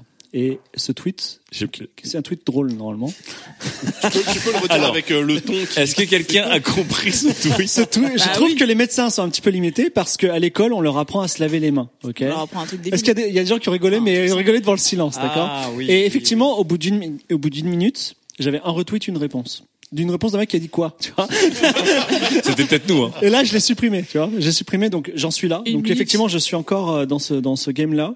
non mais tu, parce que tu n'aimais pas ce tweet ans. ou parce Ça que le score. Ah, t'insupportait parce que le score est insupportable. Mais des, des fois, je fais des tweets, c'est complètement con, mais ça marche vachement bien. Je suis hyper content. Et vraiment, en plus, quand, quand j'ai fait un tweet avec beaucoup de retweets, j'ai l'impression d'avoir hyper bien travaillé cette journée. Tu vois, je peux, je peux rien faire de la journée. Je dis oh là là, pff, quelle journée, tu vois. Et, euh, Et les, euh, retweets- les retweets pleuvent dans les notifications. Parce qu'il a des oh là là, il y a tellement de Hugo. Et il travail. y a, et il y a un truc, un truc que j'ai jamais fait, mais vraiment, tu sais, j'ai la tentation là, euh, la main tremble. Je n'ai jamais acheté de, de followers. Mais vraiment, si un jour on m'en offrait, franchement, je serais heureux. Mais vraiment, prochain c'est- anniversaire, je l'ai jamais fait et, et franchement, Je vois c'est- tellement c'est- le gif must not fap, mais c'est mais, ça, mais ouais, must c'est not ça, c'est buy. ça, c'est ça. Des fois, j'ai, j'ai, j'ai, j'ai dit, mais, allez, tu vois, là, je suis à 39,1, euh, allez, 900, 900 followers, je suis à 40, euh, quand même, ce serait super, tu vois. Bon, Donc toi, t'es complètement dans ce que dans ce que Daz illustrait, Ouais. qui est le scoring est plus important que le message. Mais je voudrais dire quelque chose qui est très important, c'est que le scoring est plus signifiant que le scoring. Et je vais vous expliquer pourquoi. Oui, c'est plus, c'est plus, c'est plus signifiant que le tu vas nous l'expliquer en chanson? Et en chanson, voilà. Non mais, moi, parfois, j'ai un mec, un compte certifié, qui pop dans ma TL, et genre, il a deux retweets. Et un compte certifié avec deux retweets, c'est bizarre, tu vois. Surtout si le tweet, il a 10 minutes, tu vois. Donc, je regarde le compte certifié. Donc on Selon- euh, dans le full scoring fibre. parlait Daz. Attends, alors là, quel est le ratio following non, mais non, follower, mais le- non, mais ce que je veux savoir. l'âge du tweet Voilà. Et donc, je, je, donc, je vais sur le mec, donc bio, générique, tout ça. Et je vois que ces tweets, effectivement, ils performent à 2, 3, 5 retweets. Et là, je vois qu'il a genre euh, 140k followers. Et je sais que c'est des, des, un compte acheté. C'est un sûr. compte fake. Et ça, on le sait. Et c'est pour ça que, le, en fait, c'est intéressant parce que tu sais que le mec, il a acheté des followers. Et tu sais, non, pas toi, Mélissa, c'est différent. Mais, Ah oui, mais du mais, coup, non, c'est mais tu vois que le mec, tu il est récent. Tu vois, tu vois que la meuf, elle a 20 ans, tu vois. Donc tu- là, tu vois, tu comprends qui est la personne. Tu comprends beaucoup de choses qui sont non dites juste avec les chiffres. Et ça, c'est très intéressant. Ah, le non-verbal. Et oui.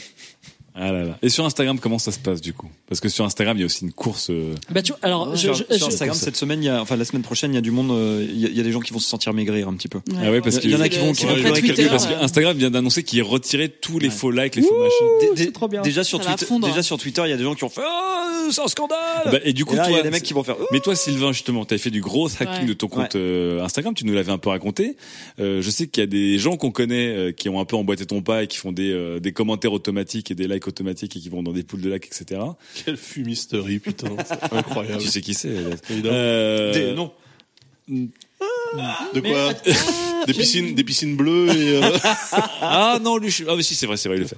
Euh, Surpris. Mais j'ai un petit truc à dire sur les, euh, sur les Insta, c'est que, oui. comme les stories, les gens ne voient pas. Alors ça, on, y va juste après. euh, D'accord, ok, vas-y, on finit juste avec Sylvain d'abord. Est-ce que mes followers vont maigrir Tu penses? Et mais toi, t'as fait du Ah gros hacking de T'as compte fait des, t'as Bah, fait des hashtags. pour avoir du, du, du, du score. Je sais pas s'ils vont euh, s'ils vont le capter Instagram Ouais. parce que pour ça ils vont regarder euh, quand tu as donné ton accès autorisé à une une partie tierce. Mhm. Donc quand tu as donné ton login et ton mot de passe, tu as autorisé une partie tierce. Moi, j'ai pas utilisé ça, j'ai utilisé un script où je laissais l'onglet ouvert en fait. J'utilisais le, le une simulation de mon clic D'accord. par navigateur interposé. Donc ça, ils, donc ça ils vont pas le voir. Mais c'était pour la chronique. euh, Attends, Et j'ai restitué ces c'est ça le journalisme, c'est ça l'investigation. Que je les ai rendus après la chronique. D'ailleurs, ils cherchent un sponsor. euh. C'est rendu. Euh, Mélissa, qu'est-ce que tu penses de cette fan scoring toi Mais ça, alors effectivement, tu t'es retrouvé parmi les gens qui étaient recommandés sur Twitter. Donc aujourd'hui, Mm. tu as une sorte de. C'est comme de- si euh, j'avais acheté, comme si portes j'avais une croix. acheté les gens, sauf que non. Voilà. Mais j'ai fondu au moment de Twitter. J'ai Ouais, et en fondu. plus, quand Ah oui. on regarde, quand on check ton compte euh, sur euh, est-ce que, mes, est-ce que mes followers sont vrais, malheureusement, t'as un score à- inférieur à 50%. Donc... non, mais ce ce serait gênant. Je veux dire, si j'étais.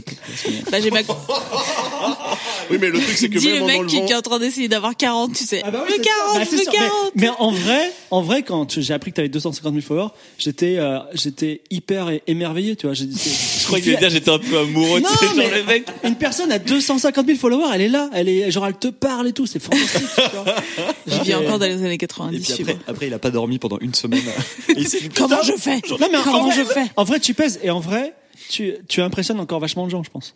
Mais je suis pas sûre. Juste par le score. Ouais, je, ouais, bien sûr. Parce que toi, t'es pas spécialement active. Enfin, si Bah, tu plus fais la promo pour en ce que tu, pour ce que tu bosses. À l'époque, je l'étais. Enfin, au moment où je suis passée à ça, je l'étais avant. C'est pour ça qu'à mon avis, je le suis devenue. Franchement, t'as jamais été ultra active. si, si, si. si. Ah ouais Elle a été La première qu'active, année. elle a été activiste. elle s'est battue pour le salaire des journalistes. C'est vrai. C'est vrai. C'est ça qui l'a Putain, fait il connaître connaît la ça. origin story euh. Il y, a- c'est il y a- beau. il y a aussi l'effet inverse. c'est-à-dire, T'as t'as une meuf qui, qui euh, tweet Babington, par exemple, elle a 14 followers, 5000 retweets, mais elle restera à 14 followers, tu vois, parce que c'est juste les gens qui... Il a tout alors- étudié. Donc, euh, Fibre consulting. Donc Fibre, on sait qu'il est perdu pour la cause du scoring. Voilà. En fait, depuis tout à l'heure, Fibre ne dit pas c'est bien, c'est pas bien. Il nous raconte toutes ces techniques de, de comptage de, de, de score et de recomptage de voix. Cool, c'est qu'il a pas changé en 6 ans d'émission. Mais non, mais c'est bien, il est fidèle à ses principes. Mais est-ce que vous, du coup, vous aimeriez voir un monde avec moins de scoring? Et là, on peut effectivement parler des stories Snap et des stories Instagram, qui sont une révolution, puisque ces stories ne donnent pas le chiffre public de nombre de vues. Il y a que la personne qui l'a faite qui voit le nombre de personnes qui l'ont vu, mais personne ne voit si une story est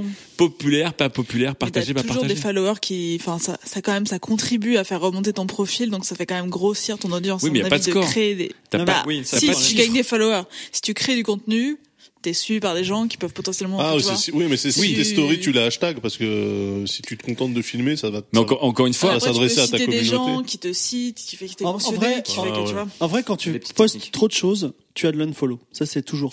Non, et c'est pour ça que sur Twitter, je me retiens Continue, vachement. quoi. Mais, On t'a mais- dit d'arrêter, Non, mais attends, ça attends, suffit. non, attends, Ça je- suffit. Non, mais je dis juste un truc. c'est l'histoire de médecin. Je dis- quand même. Mais dis juste un truc, c'est que depuis qu'elle est, depuis qu'elle est stories et que les gens ne savent pas si j'ai 72 followers, 72 viewers ou euh, 10 000 viewers, franchement, je suis en mode, mais je fais des stories comme MBDF. C'est-à-dire des, des stories de une heure, je m'en branle, tu vois, et j'insulte les mecs et je me sens libéré, c'est trop Ah bah, bien. bah, mais donc t'es heureux. Mais ouais, ouais, c'est trop bien, ça me fait du bien, mais c'est bien qu'il y ait les deux, c'est bien qu'il y ait les deux mondes. C'est bien qu'il y ait le monde où on peut s'exprimer librement, tu vois, Clark Kent et le monde de Batman, Mais euh, de vraiment- Superman.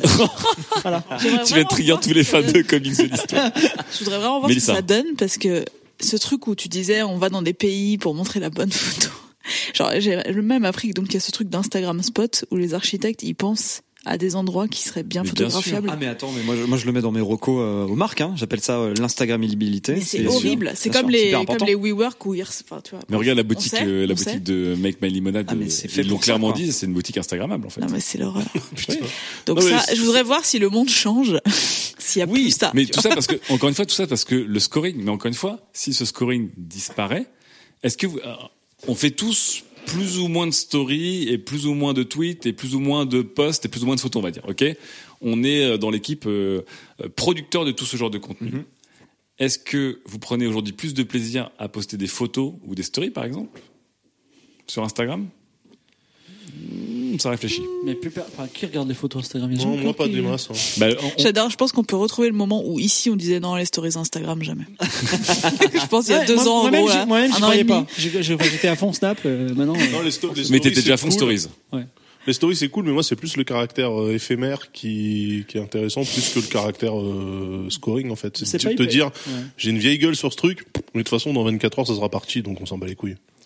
C'est ça qui, pour moi, est plus intéressant que de se dire... c'est- c'est une forme de non, je, je vais pas dire que c'est une forme de scoring, mais le fait que ça disparaisse, c'est que de toute façon, tu n'as pas de bilan, tu n'as pas de. Oui, c'est ça. euh, alors, c'est le fait que ça disparaisse pour les, les autres, mais que ça reste pour toi Ouais. dans ton archive. Ça aussi, c'est un des facteurs qui fait que complètement. j'utilise plus Instagram que Snapchat. Snapchat, je sais pas si tu peux sauvegarder. Non? Non. Même pour toi, tu peux pas? Tu, tu peux tu peux, mais- dans. Mais quand elles sont encore euh, Ouais, quand elles sont actives. Ouais. Ouais, Donc, Insta, Insta, de base, ça sauvegarde. hein. Oui, c'est Ouais, ça, ouais, c'est ouais, génial. c'est ce qu'on ça, je trouve ça cool. hein, C'est une Euh, archive. Sylvain, est-ce que toi qui fais les deux aussi Ouais. et qui a donc un, un feed ultra clean et des stories un peu plus open, mais euh, En est-ce que justement le scoring te fait changer? Est-ce que c'est le scoring qui te fait changer ta manière de, de gérer tes stories et tes photos, ou c'est aussi parce que il y a quelque chose qui reste, et quelque chose qui reste pas? En fait, moi, je pourrais me passer d'un scoring public. Ouais. Ça me poserait aucun problème et je pense que même ça m'aiderait à mieux dormir. Mais par contre, j'aimerais garder un, j'aimerais garder des analytics en privé en fait. Donc les stories aujourd'hui, qui Par- te donnent ouais, ton chiffre en privé à toi, mais qui le donne à personne peut dire, waouh cette story de Ouais. Sylvain, elle a éclaté son score de Mais, d'habitude. Ouais, exactement. Là, T'as percé, frère. déjà une question. Daz. Est-ce que tous ici, là, sur Instagram, par exemple, vous avez plus d'un compte Oui. Je n'ai qu'un seul compte. Ouais, qualité, on a. On a Non, non, mais- perso. Attends, Méli- Trois. Mélissa, Moi j'en ai qu'un. 4. Quoi juste, pour, juste pour toi, oui, Mélissa. média. Non, mais Non, non, non, non, non, pour toi. compte pour secret. Pour moi, moi, Ah, un- un moi. un compte public, compte secret. Non, un compte euh, public. J'ai même pas de compte secret. Pareil. J'ai pas le temps. Pas de Finsta. Pas de Finsta non plus. Toi? Non, bah non. J'ai été étonné de voir que beaucoup de, de mes amis ont des Finsta. Ouais. Et euh, notamment pour faire quoi, chez. donc pour juste euh, euh, pour, euh, notamment pour liker, stalker des, des mecs ou des nanas qui, le- qui kiffent sans, sans qu'ils se fassent griller. Ah oui, exact.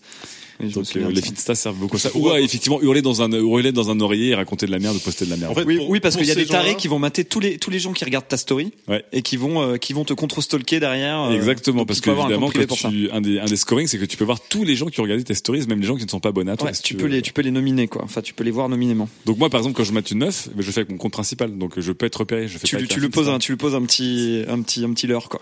Non, mais ça, c'est dans les stories, parce qu'on est d'accord que pour les photos, machin, à part si malencontreusement, tu double tapes et tu likes la photo sans faire exprès alors que Ah, tu voulais ça arrive scroller. souvent, hein. Ça arrive Ça. encore. Ouais. Ouais, Il y a du- il y a du vécu dans ce que vous avez dit, les gars. Ouais. Cela dit, dans les stories, on va dire quand tu dépasses un certain nombre de viewers, Hiring for your small business? If you're not looking for professionals on LinkedIn, you're looking in the wrong place. That's like looking for your car keys in a fish tank.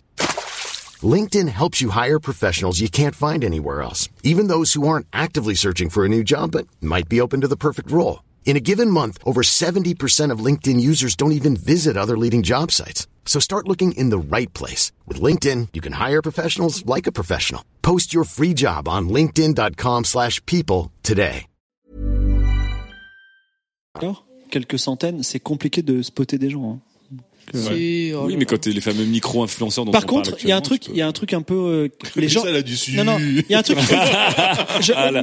mais, mais la ça- chronique stalking de Mélissa arrive, vous non, inquiétez pas, mais, vous inquiétez mais pas. j'ai à nos amis stalkers quand même. C'est que quand vous stalkez, stalkez, stalkez sur Insta, en fait, on vous voit. Les, Insta vous met un avant les autres. Donc, euh, on, on voit, on remarque quand même qui sont les stalkers sur les, les stories Insta. Ah ouais, moi je sais, je suis cramé. Hein. Après, après, sur la partie, euh, Revenons au Twitter, scoring, revenons au scoring. Sur la partie Twitter, c'est vrai que, euh, euh, étant maintenant un compte à 8000 followers, Micro-influenceur. Mais, mais sur les 8000 followers, j'ai 8000 personnes qui vivent vraiment et qui du coup me cassent les couilles. Ah. Euh, c'est vrai qu'il y a certains tweets, tu vois, je me dis, euh, en le postant, je suis ah putain, je suis sûr que les mecs qui ont pas, euh, tu vois, l'historique Ils ont pas le de mon compte pas- Twitter, ils ont pas tu vois, le ils ont lore pas le lore, ils ont pas les clés et tout, ils vont me tomber dessus au premier degré, Ils ça va me casser les couilles. Mais par contre, règle d'or, Est-ce que tu seras notre Mehdi je réfléchis avant de poster. Donc tu réfléchis. Je réfléchis quand même un minimum. Il y a une, il y a une ligne éditoriale à respecter. Est-ce que tu t'entraînes devant ton miroir? Ouais. C'est à appuyer fort comme ça. Il se Par contre, à, à répéter ton, ton tweet. non, non, par contre, quand c'est posté, c'est posté. Je retire jamais. Même si euh, j'ai euh, des cheveux bleus, des licornes qui me tombent sur la gueule en disant ouais, ce que tu dis c'est pas inclusif? bleus. Je m'en bats les couilles. Et si je ne si retire t'as zéro jamais. like Non, je retire. Ah non, mais alors ça, ça, ça, c'est pour moi l'image du désespoir. Attends, si t'as relayé une fake news. Je dis, Non, autant pour moi, c'était une fake news, je me suis fait baiser. Donc. Si elle est vraiment touchy, genre euh, on voit euh, des cadavres d'enfants syriens, tu vois, en fait je l'aurais pas posté depuis le départ parce que Oui, je sais oui. pas, hein, voilà. Mais euh, franchement, je me suis dit, ok, je vais au moins essayer de faire ça, c'est-à-dire rester honnête dans la démarche, puisque moi je réfléchis avant, parce que je trouve ça ridicule les mecs qui postent de la grosse merde, qui sont je- parfois pères de famille, qui ont tu vois des responsabilités, qui disent ouais en fait j'ai été hacké ou euh, non mais je voulais pas dire que tous les noirs sont mauvais, mais en fait euh, tu vois non, à partir du moment où t'as pris le temps de le poster, c'est que tu l'as pensé, donc c'est foutu. En fait, va au bout de la démarche, excuse-toi, mais fais pas comme si le truc il avait jamais existé en fait. Bon, on a bien dérapé loin du scoring. Pardon. On est dans l'assomption. Je pense que c'est la fin de ce deuxième débat. On va attaquer tout de suite la deuxième FAQ. F, C'est une FAQ concise, c'est une FAQ qui sait ce qu'elle veut, c'est une FAQ de grand poil sur Twitter, qui nous dit comment en 2018 peut-on encore acheter Apple? Ah. Une FAQ qui veut foutre la merde. Oh, Alors. Fibre Tigre qui, euh, à la surprise générale, a levé la main pour répondre en premier. Fibre, quel est ton, quel est Comment ton avis? Eh bien, en étant milliardaire. Voilà, très bien, un avis de Fibre Tigre. Une Donc, envie de gilet jaune. Je vais me dire. faire le le- l'avocat du diable de moi-même en Oui. disant, euh, en achetant pour une entreprise qui est peut-être celle qui respecte aujourd'hui le plus la vie privée de ses utilisateurs. C'est vrai. C'est, on se rend compte que ça commence à devenir un, Un une question de valeur plus qu'une question de, de perf ou de spec. Euh, Daz, toi qui as acheté Moi, euh, l'iPhone Apple, euh, XS euh, Dubaï, Moi Apple je déteste, mais euh, je veux aussi me faire l'avocat du diable. Attendez, attendez, décrivons la situation. Hein il a un Je caresse mon Apple Watch avec mon iPhone 10 Gold. pendant que je le pose sur mon iPad. Mais euh, C'est réel. Non, en fait, euh, je rejoins, je rejoins euh, Sylvain sur la vie privée. Et je pense que ça et l'autonomie, ça va devenir les deux grandes causes dans l'achat d'un d'un truc, d'un smartphone euh, d'ici 3-4 ans. Et euh, bah D'ici aussi, 3 4 ans. ouais, je, je recule parce que les gens sont plus cons que ce que je pensais. Le prix, le prix, le prix un peu euh, aussi, je crois. Le, bon, le prix fait mal au cul, mais surtout 100% à base d'aluminium recyclé, les gars. Comme prédit chez Surfrider, personne ne me croyait. Et un mois après, voilà. Attends, c'est pas le cas de ton iPhone XS, c'est juste le cas du MacBook Air 2018. Oui, mais parce que l'iPhone XS est en acier. Et puis c'est juste le Mais cas- l'iPhone 10R, c'est juste le châssis, les gars. non- Ne vous enflammez pas non plus. Oui, bah, évidemment, on va pas recycler une carte mère en aluminium, imbécile. Et Ni- puis après ni- le, ni du cobalt. le cobalt, euh, et le silicium et le cuivre et tout ça. Euh, Mélissa, qu'est-ce qui, comment peut-on encore acheter du Apple en scène 2018 C'est qu'on décrire la scène, Mélissa. Ce, ce- ce MacBook Air date de 2012. Il faut le changer, je te l'ai déjà dit. Mais Non, non, attends, c'est il fonctionne 2012, c'est bon. hyper bien. Mais franchement, j'ai vraiment pas de problème. bien, mais il faut quand même le Il est juste blindé de trucs et du coup il plante. Bah, donc, J'espère bien qu'au bout de MacBook, 6 ans. Tu as posé ton iPhone. Et donc c'est il y a un iPhone 7 dessus, mais que j'ai acheté à un prix défiant toute concurrence à une personne ici présente. Est-ce que c'est pas pire d'acheter du Apple d'il y a 4 ans Bah non, parce que ça marche. que de pas acheter du Apple du tout Bah Mais- non, pourquoi Est-ce que c'est pas pire? Est-ce que c'est pas un wannabe qui n'arrive pas parce qu'il n'a pas les moyens car mépris il là. est pauvre? Ça sert à rien. Oui, totalement. Voilà, Oui, donc Quelle euh, connaissance. Donc en on gros, peut avoir les moyens si on l'a acheté il y a 6 ans. on a un, on a un bourgeois condescendant qui est d'Az. On a une, une amatrice d'Apple parce que pour elle ça marche bien, qui est Mélissa, qui est genre. Et longtemps. Enfin, tu n'as pas acheté en 2018, mais tu l'as acheté il y a longtemps. Achèterais-tu du Apple cette année si tu devais racheter quelque chose? Voilà, question. Je pense, oui. D'accord. On a un Sylvain qui est un, qui est un androidos mais avec une crise de conscience.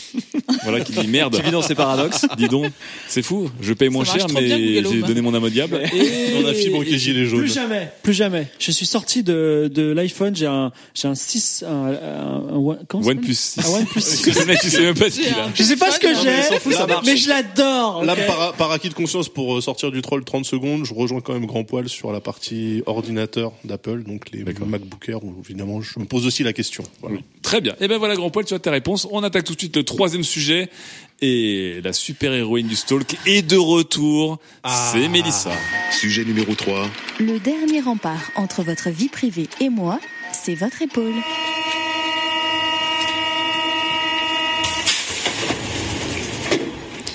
Ligne 8, fille du calvaire.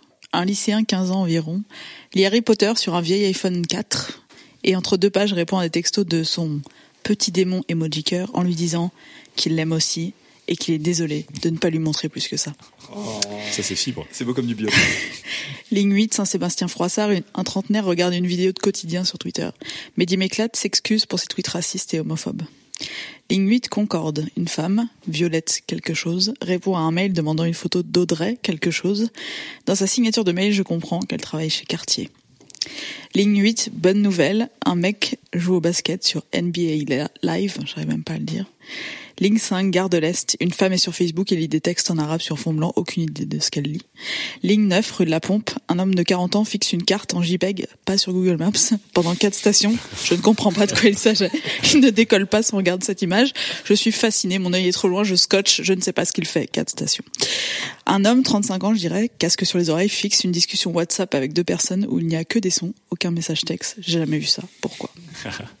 Un mec zoome dans un selfie de lui et de sa meuf, une copine à côté de lui, elle ne sait pas ce qu'il fait. RERB, Luxembourg. Une jeune femme sur Snapchat regarde son profil en boucle. Ligne 9, chaussée d'Antin Lafayette, un jeune mec sur Snapchat regarde une vidéo d'un mec en salle de sport qui regarde son temps, nombre de calories, passe tête- ses textos, met à jour ses mails, la KG ne passe pas. Ligne 9, Richelieu Drouot, un jeune homme joue au solitaire, jeu de cartes, passe ses textos, revient à son solitaire, Stand clear of the closing doors, please. Traversons l'Atlantique les amis. Traversons l'Atlantique. Ligne M, Lorimer Street à Brooklyn. Une femme est sur Facebook. Ah non, je vois pas très bien.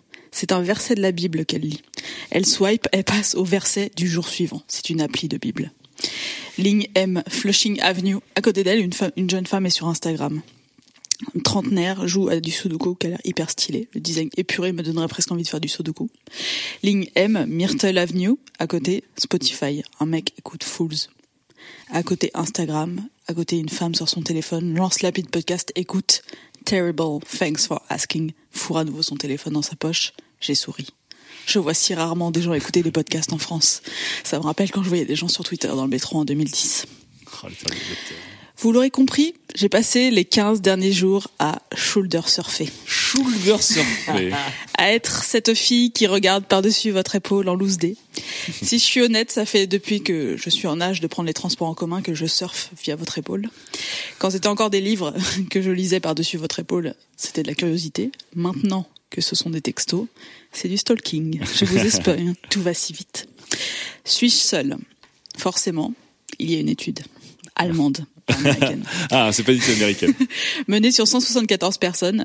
La grande majorité se disait motivée par la curiosité et l'ennui. Mais 27% des gens se sentent quand même mal à l'aise de faire ça. Culpabilité, clairement, c'est pas mon cas.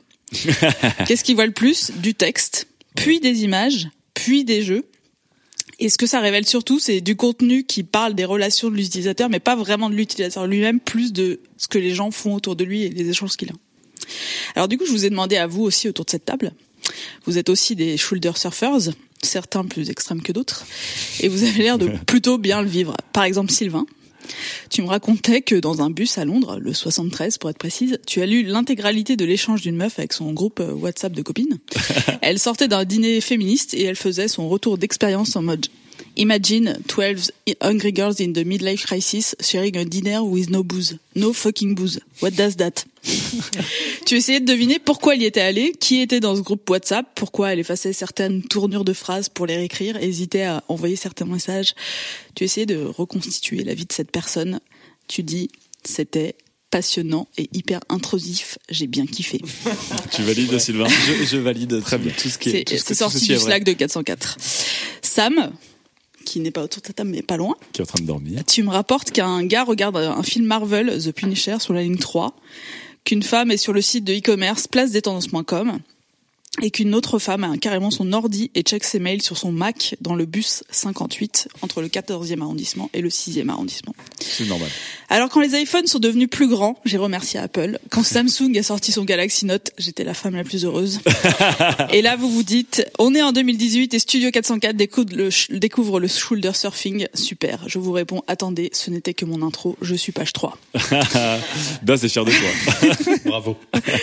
Aujourd'hui, je fais des captures d'écran mentales de vos téléphones, tablettes, ordinateurs pour sortir de ma bulle, car ma consommation de contenu en mobilité est ennuyeuse. Mail, texto, WhatsApp, Instagram, mail, texto, Twitter, Facebook, Le Monde, New York Times, Banking, Instagram, mail, texto. C'est vrai, c'est chiant. À New York, j'étais d'autant plus détendue que, quant à mon invasion assumée qu'il y a des écrans partout. Vous avez les écrans de vos voisins, mais il y a aussi ceux des pubs dans le métro, des, pubs dans le bus où c'est des écrans qui bougent. hein. Et même dans le taxi, vraiment, c'est vraiment horrible. il y a vraiment un truc pour couper le son, mais c'est vraiment horrible. Et donc, le New York Times a publié un papier sur ce sujet, le shoulder surfing, mais, et c'est un peu le- l'article qui a inspiré cette chronique. Et donc, ils disent que tout ça, c'est un peu du vol. Ah. Bizarrement, je le voyais pas comme ça. Ah, mais bizarrement. Parce que ces captures d'écran mentales, j'ai pas le droit de les faire, surtout si je vous en parle en vous révélant ce que j'ai lu, vu, entendu. En France, on appelle ça une atteinte au droit de la vie privée. Ça, vous, ris- vous risquez pour ça un an d'emprisonnement et 45 000 euros d'amende. Merde. C'est con. Alors, euh, C'est trop beau pour être vrai. et surtout, qu'on soit clair, je ne veux pas seulement voir vaguement ce que vous faites, ou savoir à quel jeu vous jouez, je veux vraiment comprendre comment vous fonctionnez. je veux lire vos textos, je veux lire vos mails, à quel point vous passez d'une appli à une autre, quelle appli vous préférez, quelle musique vous écoutez, comment vous écrivez vos textos, comment vous les réécrivez, où vous descendez, où vous allez ensuite. Arrêtez-moi s'il vous plaît. Ce que je veux en fait avec cet usage IRLO numérique que j'adore, c'est comprendre comment vous fonctionnez sur Internet et imaginer le reste sur la base plus d'infos possible. Bref, en fait, je suis trop curieuse pour me soucier du respect absolu de votre vie privée, d'autant que généralement, même si j'ai appris ligne 8 Opéra que Virginie dans son groupe WhatsApp, les MK Girls, Aller se faire un faire faire un massage à l'institut Nux du printemps. Je n'ai que des bouts de vie sur lesquels broder, et donc j'invente vos histoires. J'invente, mais j'apprends. Par, par exemple, je savais pas du tout que je pouvais jouer au basket sur NBA Live. Je sais pas si vous avez déjà joué. Tout ça pour ça, quoi. Mais en fait, il y a quand même, en plus, on voit les évolutions d'Internet. C'est-à-dire qu'il y a y quelques années, vous voyez que des gens jouer à Candy Crush parce qu'il n'y avait pas de 4G dans le métro. C'est vrai. Vous voyez même des gens s'arrêter avant le métro pour télécharger des choses avant de rentrer. Ça, c'est Vous avez jamais vu ça? C'est génial. Grave. Et la seule fois où je détourne le regard, c'est aussi à cette époque, quand les gens mettaient tous Game of Thrones le lundi matin, parce que là, je voulais pas me Grave, faire spoiler. Ah, c'était le moment où tu ne ressortais pas. C'était la seule aussi, fois. ça, ouais. Mais donc après des semaines d'études précises et disons-le des années d'expérience, j'ai l'impression en fait de naviguer dans un réseau social de grande ampleur où il n'y a pas de mise en scène de soi, celle qui nous fatigue, celle des concours de beats dont tu parlais Daz. Là, je suis dans un réseau IRL de gens qui ne sont connectés que par le hasard de mes voyages en métro, de Ballard à Barbès en passant par Champigny-sur-Marne, RERA, Forever. Yeah. Et du coup, je me défais des, des réseaux que je connais trop bien, de mon truc boring là de tout à l'heure. Je lis, je lis vraiment ce qui se passe dans vos vraies timelines, celles de la navigation sur votre smartphone, des conversations que vous avez incompréhensibles, de vos habitudes de jeu, de lecture, d'échange de travail, pour mieux faire évoluer mes habitudes à moi. Je découvre que vous naviguez beaucoup plus vite que moi. Je comprends pas tous ces gens qui killent des apps là pour se faire du bien. Enfin, je sais pas, il y a un truc genre il- le nombre de gens que j'ai vu faire ça, c'était hallucinant. Je disais, mais qu'est-ce que vous faites? C'est tellement satisfaisant, Mélissa. Des gens oui, sous- mais bon, des gens sous Android, ça, n'amène à rien, quoi. Ça n'amène vraiment à rien, quoi. Enfin, je sais pas.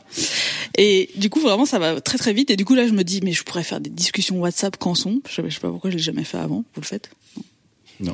Je Alors, pourrais. Par contre, C'est un truc, c'est un- c'est un peu un truc du Moyen-Orient. ça. non, non, j'ai des amis Non. qui font de plus en plus. Je te Mon jure, frère- mon frère le fait. En Turquie, ils font tous ça, les mecs. hein. J'ai des frère le amis fait, qui ouais. font de plus en plus aussi que en vocal. Donc j'ai que Ouais. des icônes play sur des discussions entières. Des messages de, de 1 L'enfer. minute 13 que j'écouterai jamais. quoi. Exactement. Mais, En- ouais, En- ouais. et, et puis ils le font en se cachant un peu la bouche comme ça. J'ai envie de lire la ça. Bible sur une app qui est aussi belle qu'un réseau social. De commencer à lire le tome 3 de Harry Potter, comme ce jeune de 15 ans dont je vous parlais. De retourner sur Snapchat, parce que vous avez l'air beaucoup plus nombreux que ma bulle ne le laissait penser. J'ai plus aucun ami sur Snapchat. Fibre, peut-être. Oui, Non. deux ou trois.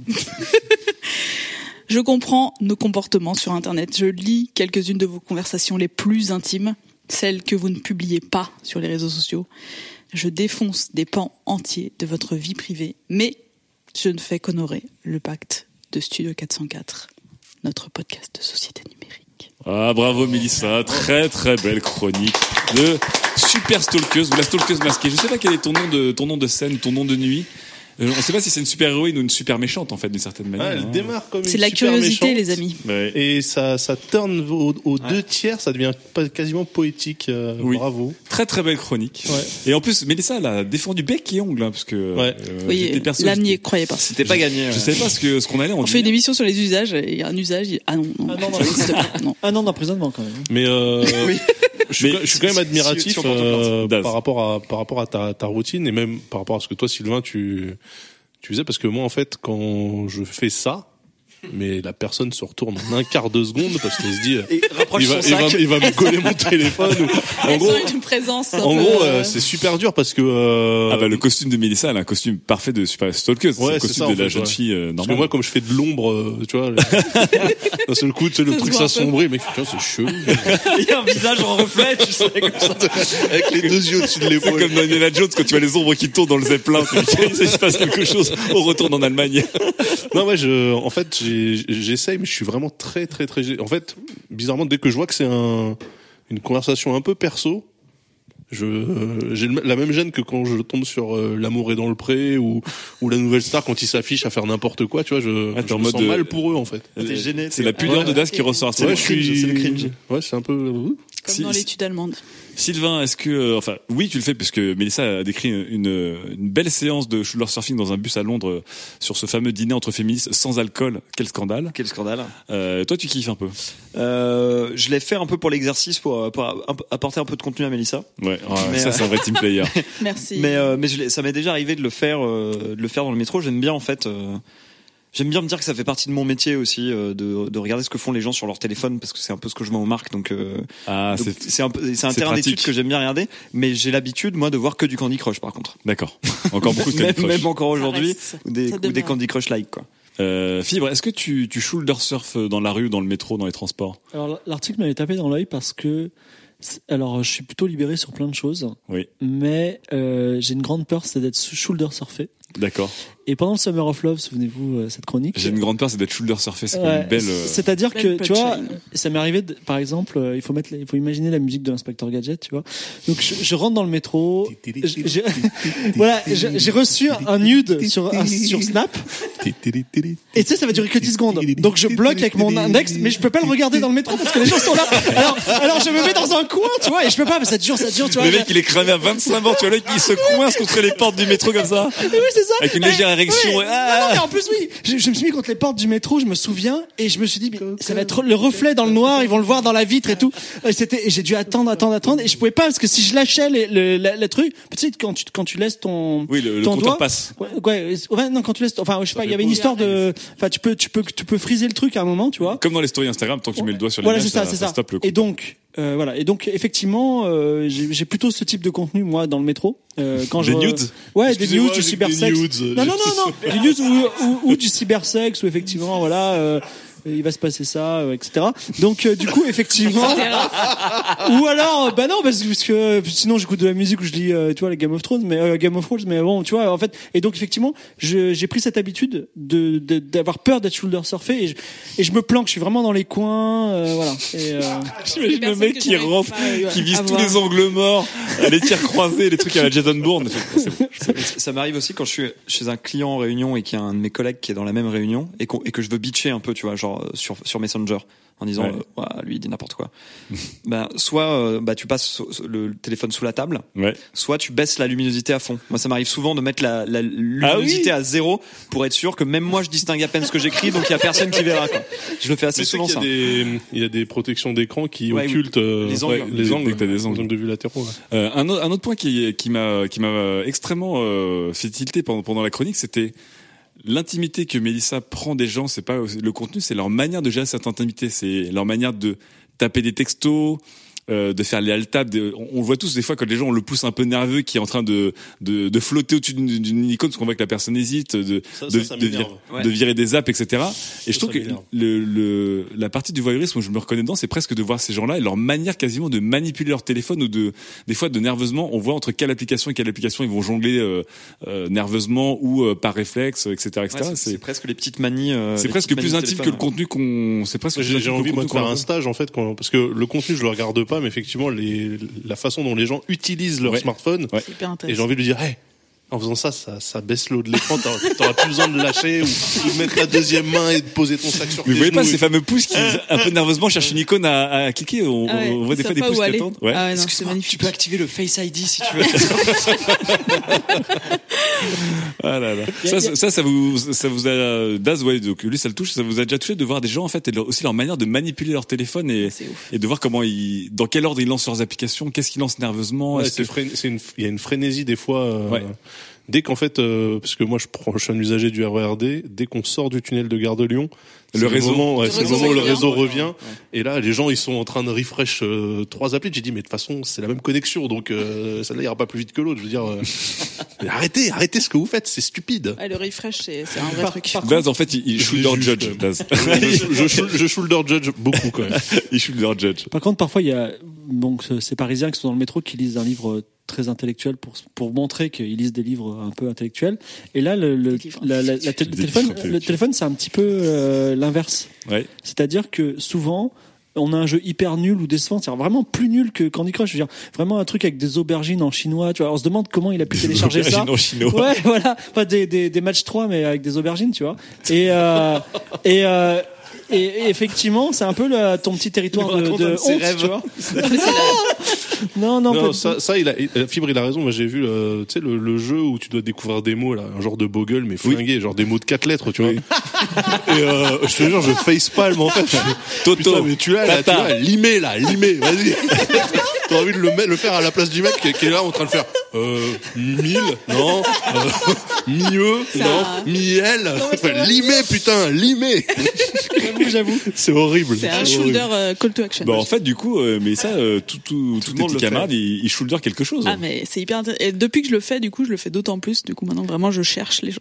Est-ce que tu le fais de manière plus consciente maintenant que tu t'es renseigné Ah pour cette chronique et que tu as lu ces articles? Ou est-ce qu'avant tu sentais que c'était un petit plaisir coupable dans ton coin et maintenant tu dis il y a un vrai truc qui se joue et du coup je le fais Ouais. de manière plus Ah, consciente maintenant, c'est une passion.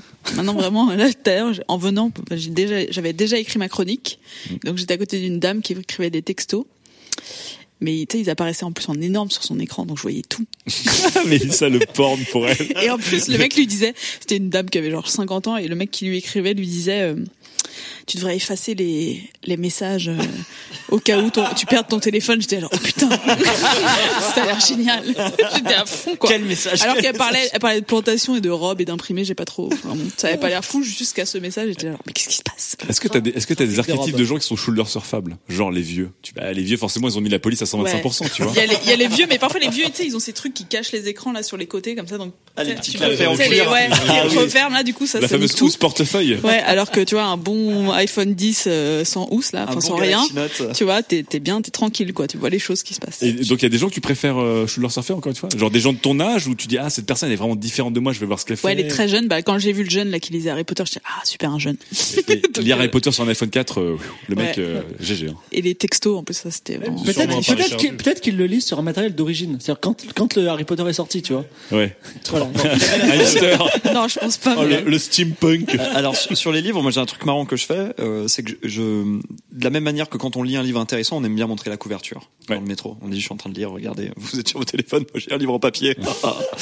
Eh bien, quand on lit un livre sur son téléphone, on n'a pas de couverture. D'ailleurs, il y avait une agence de pub qui avait sorti des coques euh, qui reprenaient des grandes couvertures de Shakespeare justement pour pour faire ce truc-là. C'est assez marrant. Mais du J'espère coup, qu'ils ont fermé. du coup, quand tu, quand, quand tu lis, quand tu lis un, quand tu lis un livre sur un téléphone, euh, t'as quand même envie de montrer que t'es en train de lire. Donc moi, je me rends un petit peu shoulder surfable à ce moment-là.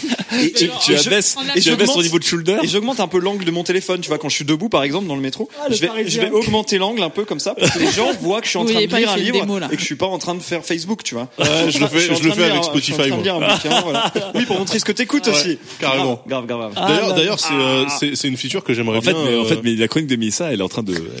les gens se découvrent. Justement, j'appelle les, auditeurs de Studio 404 et Bien auditrices à nous envoyer des petites captures d'écran Ah, pour là, bien se faire je- poursuivre. J'aimerais vraiment, par exemple, que Spotify propose un truc qui permette soit de partager ce que tu es en train d'écouter, Ouais, genre dans le wagon. abonnés, ouais, Ouais. dans le wagon, ou toi de te linker comme si c'était une radio. euh, Alors, vous n'avez jamais essayé ce jeu qui est un peu drôle, notamment avec les iPhones. Tu peux airdropper au hasard. Vous avez jamais Ouais, essayé si, si. Ouais, mais t'airdrop quoi Non, mais justement, Si, si, en, Angl- en Angleterre, il. euh, T'as des photos ouais, drôles, t'as des photos drôles, des trucs genre des gens qui se draguent. Alors c'était, je me rappelle, c'était à 15 ans en Espagne, les gens en fait se connectaient en Bluetooth au hasard. Donc dans Ouais. des bars, les Bluetooth, se connectait, ils envoyaient des messages en disant, bah je suis dans ce bar, si quelqu'un veut discuter avec moi, ils savaient pas avec qui il parlait. Et euh, apparemment, t'as des gens qui s'amusent à airdropper des images d'eux, mais drôles ou des, des messages drôles Ah, c'est pas mal. à ça. tous les téléphones qui sont dans l'avion ou dans le ou dans, ou dans le train. C'est c'est du coup c'est l'inverse du c'est chou- non c'est c'est exhibitionnisme. Je sais Ah, plus comment. c'est du forcing. C'est du airdrop surfing. Euh, dernière chose du coup, Mélissa. Tu as appris des nouvelles choses de la part des gens, en fait. Ouais. C'est ça que tu dis. T'apprends des nouvelles pratiques. En fait, Je pensais être vraiment beaucoup plus surprise, mais comme tu as validé ce sujet il y a trois jours, j'ai pas pu prendre le, tous les RER que je voulais. Mais j'ai quand même appris des choses sur la, ce que tu disais tout à l'heure, plutôt sur la façon dont ils passent d'un usage à un autre, ouais, plutôt que dans leur conversation elle-même ou dans leurs usages ou dans les applis qu'ils utilisent ou des choses comme ça. d'accord. Est-ce que t'as vu des médias que tu connaissais pas? Genre, est-ce que t'as vu des mecs qui, qui lisent euh, Spoutnik ou Breitbart euh?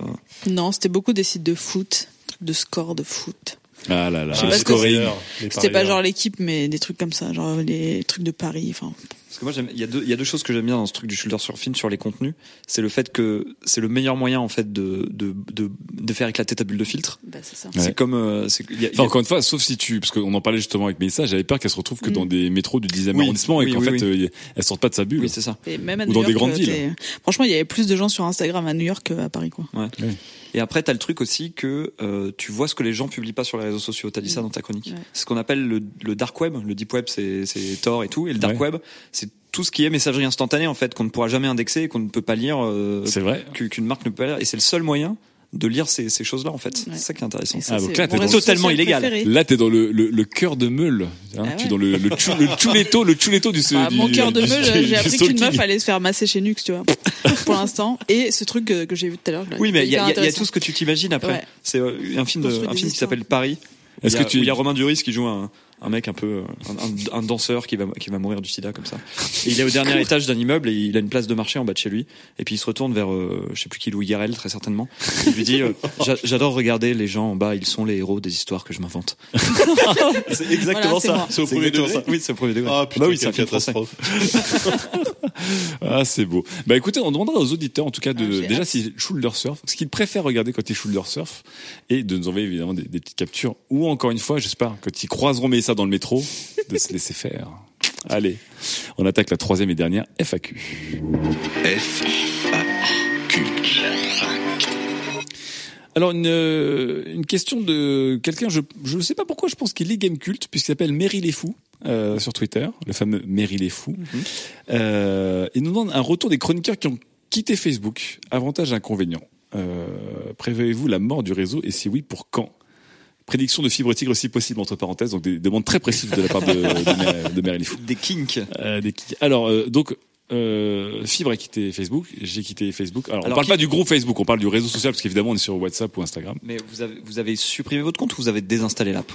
J'ai alors moi j'ai désactivé mon compte. J'ai su- j'ai viré l'app d'abord et ensuite j'ai viré Messenger Facebook et euh, ensuite j'ai désactivé mon compte. Et toi Fibre? J'ai consciencieusement supprimé mon compte il y a trois, euh, oula, ouais, trois ans maintenant. Après la chronique de Pénélope Bagieux qui était venue nous en parler ou pas? Non, non, non, non, non. euh, bien après, euh, au moins trois ans après. D'accord. Parce que ça fait longtemps qu'on est là, nous. Et euh, donc, j'ai quand même fait une sauvegarde complète avant de quitter, au cas où, parce que j'avais quand même beaucoup produit sur Facebook. Mais ouais, j'ai complètement, j'ai complètement supprimé Facebook Alors de ma avant, vie. alors avant qu'on demande à tes trois petits camarades qui eux sont encore sur Facebook, quels sont tes principaux avantages inconvénients Avantage énorme, je, je gagne un temps fou dans ma vie. Parce que. Facebook, c'était vraiment une perte de temps, mais énorme. Également, sur mon Facebook, je l'avais mal géré parce que j'avais, euh, genre, euh, ma vie perso, ma vie pro en même temps. Et, Ça, c'est- euh, ça c'est tout toi ça. Ouais, mais là c'était complètement quand c'était en plein Summer of Love, c'était compliqué.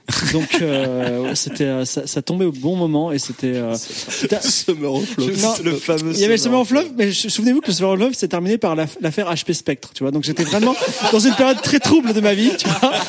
Parce que le Mélissa, ça s'est fini sur la- l'affaire euh, stalking euh, Spotify. Donc Voilà, pour vous voilà, Dans, donc dans donc le grand livre d'internet, on a appelé ça les années fibres. Voilà, c'est ça. Donc du coup, j'ai dit oulala, ouais, voilà, shitstorm vraiment pour le coup euh, incoming. Donc j- j'ai j'ai arrêté et j'ai gagné beaucoup de temps. Le seul problème pendant un an, vraiment, euh, j'étais invité à zéro anniversaire. Les, les gens pensaient que j'étais donc euh, voilà. Maintenant, par exemple, quand Sylvain fait quelque chose, il dit ah oui, il faut aussi que je prévienne les gens qui sont pas sur Facebook comme fibre. C'est vrai qu'une voilà. ou deux fois on t'a oublié un Ouais, anniversaire, c'est je me rappelle il y a quelques années. hein. Bah, Euh, en plus, après en mode euh, putain, t'es pas venu Fibre, t'es ça- mais elle venue à quoi? Et voilà. Et en Ouais, fait, t'es pas venu à mon anniversaire, finalement. C'est vrai, mais j'ai- C'est vrai. j'étais à une heure de. TGV. Il était au courant. Il a participé. Euh, du coup, euh, les trois autres compères, euh, vous êtes toujours sur Facebook. On a tous contemplé de près ou de loin un moment dire ah fais chier, je me casse. Euh, Ouais. Qu'est-ce qui vous retient à part me dire les events? Moi, je suis toujours sur Facebook. Euh, par contre, c'est vrai que j'ouvre très rarement l'app.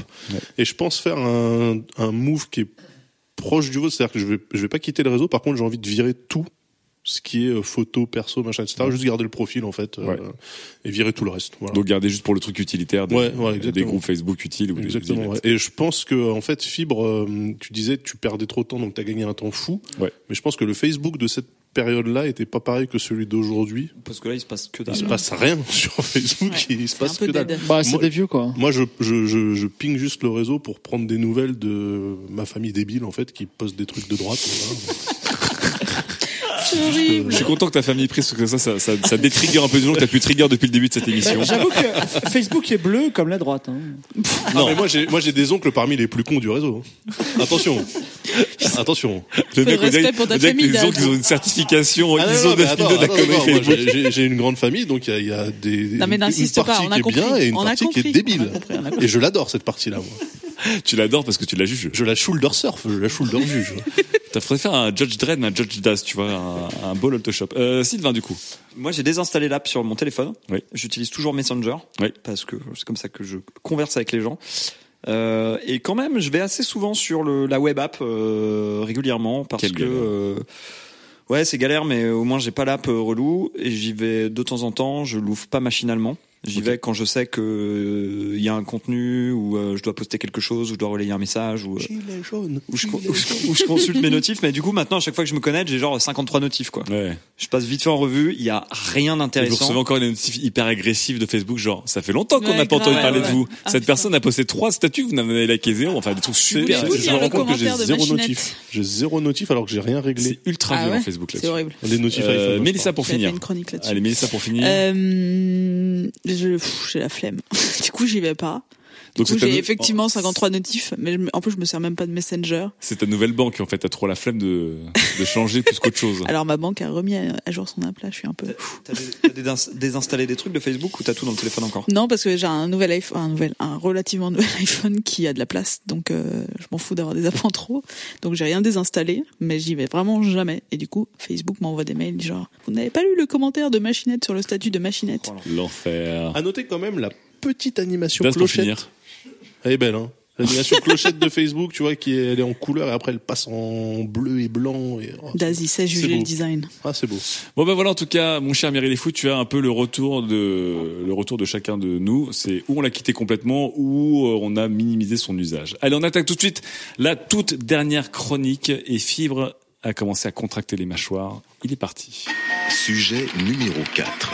Dans le safe space, tout le monde vous entendra crier.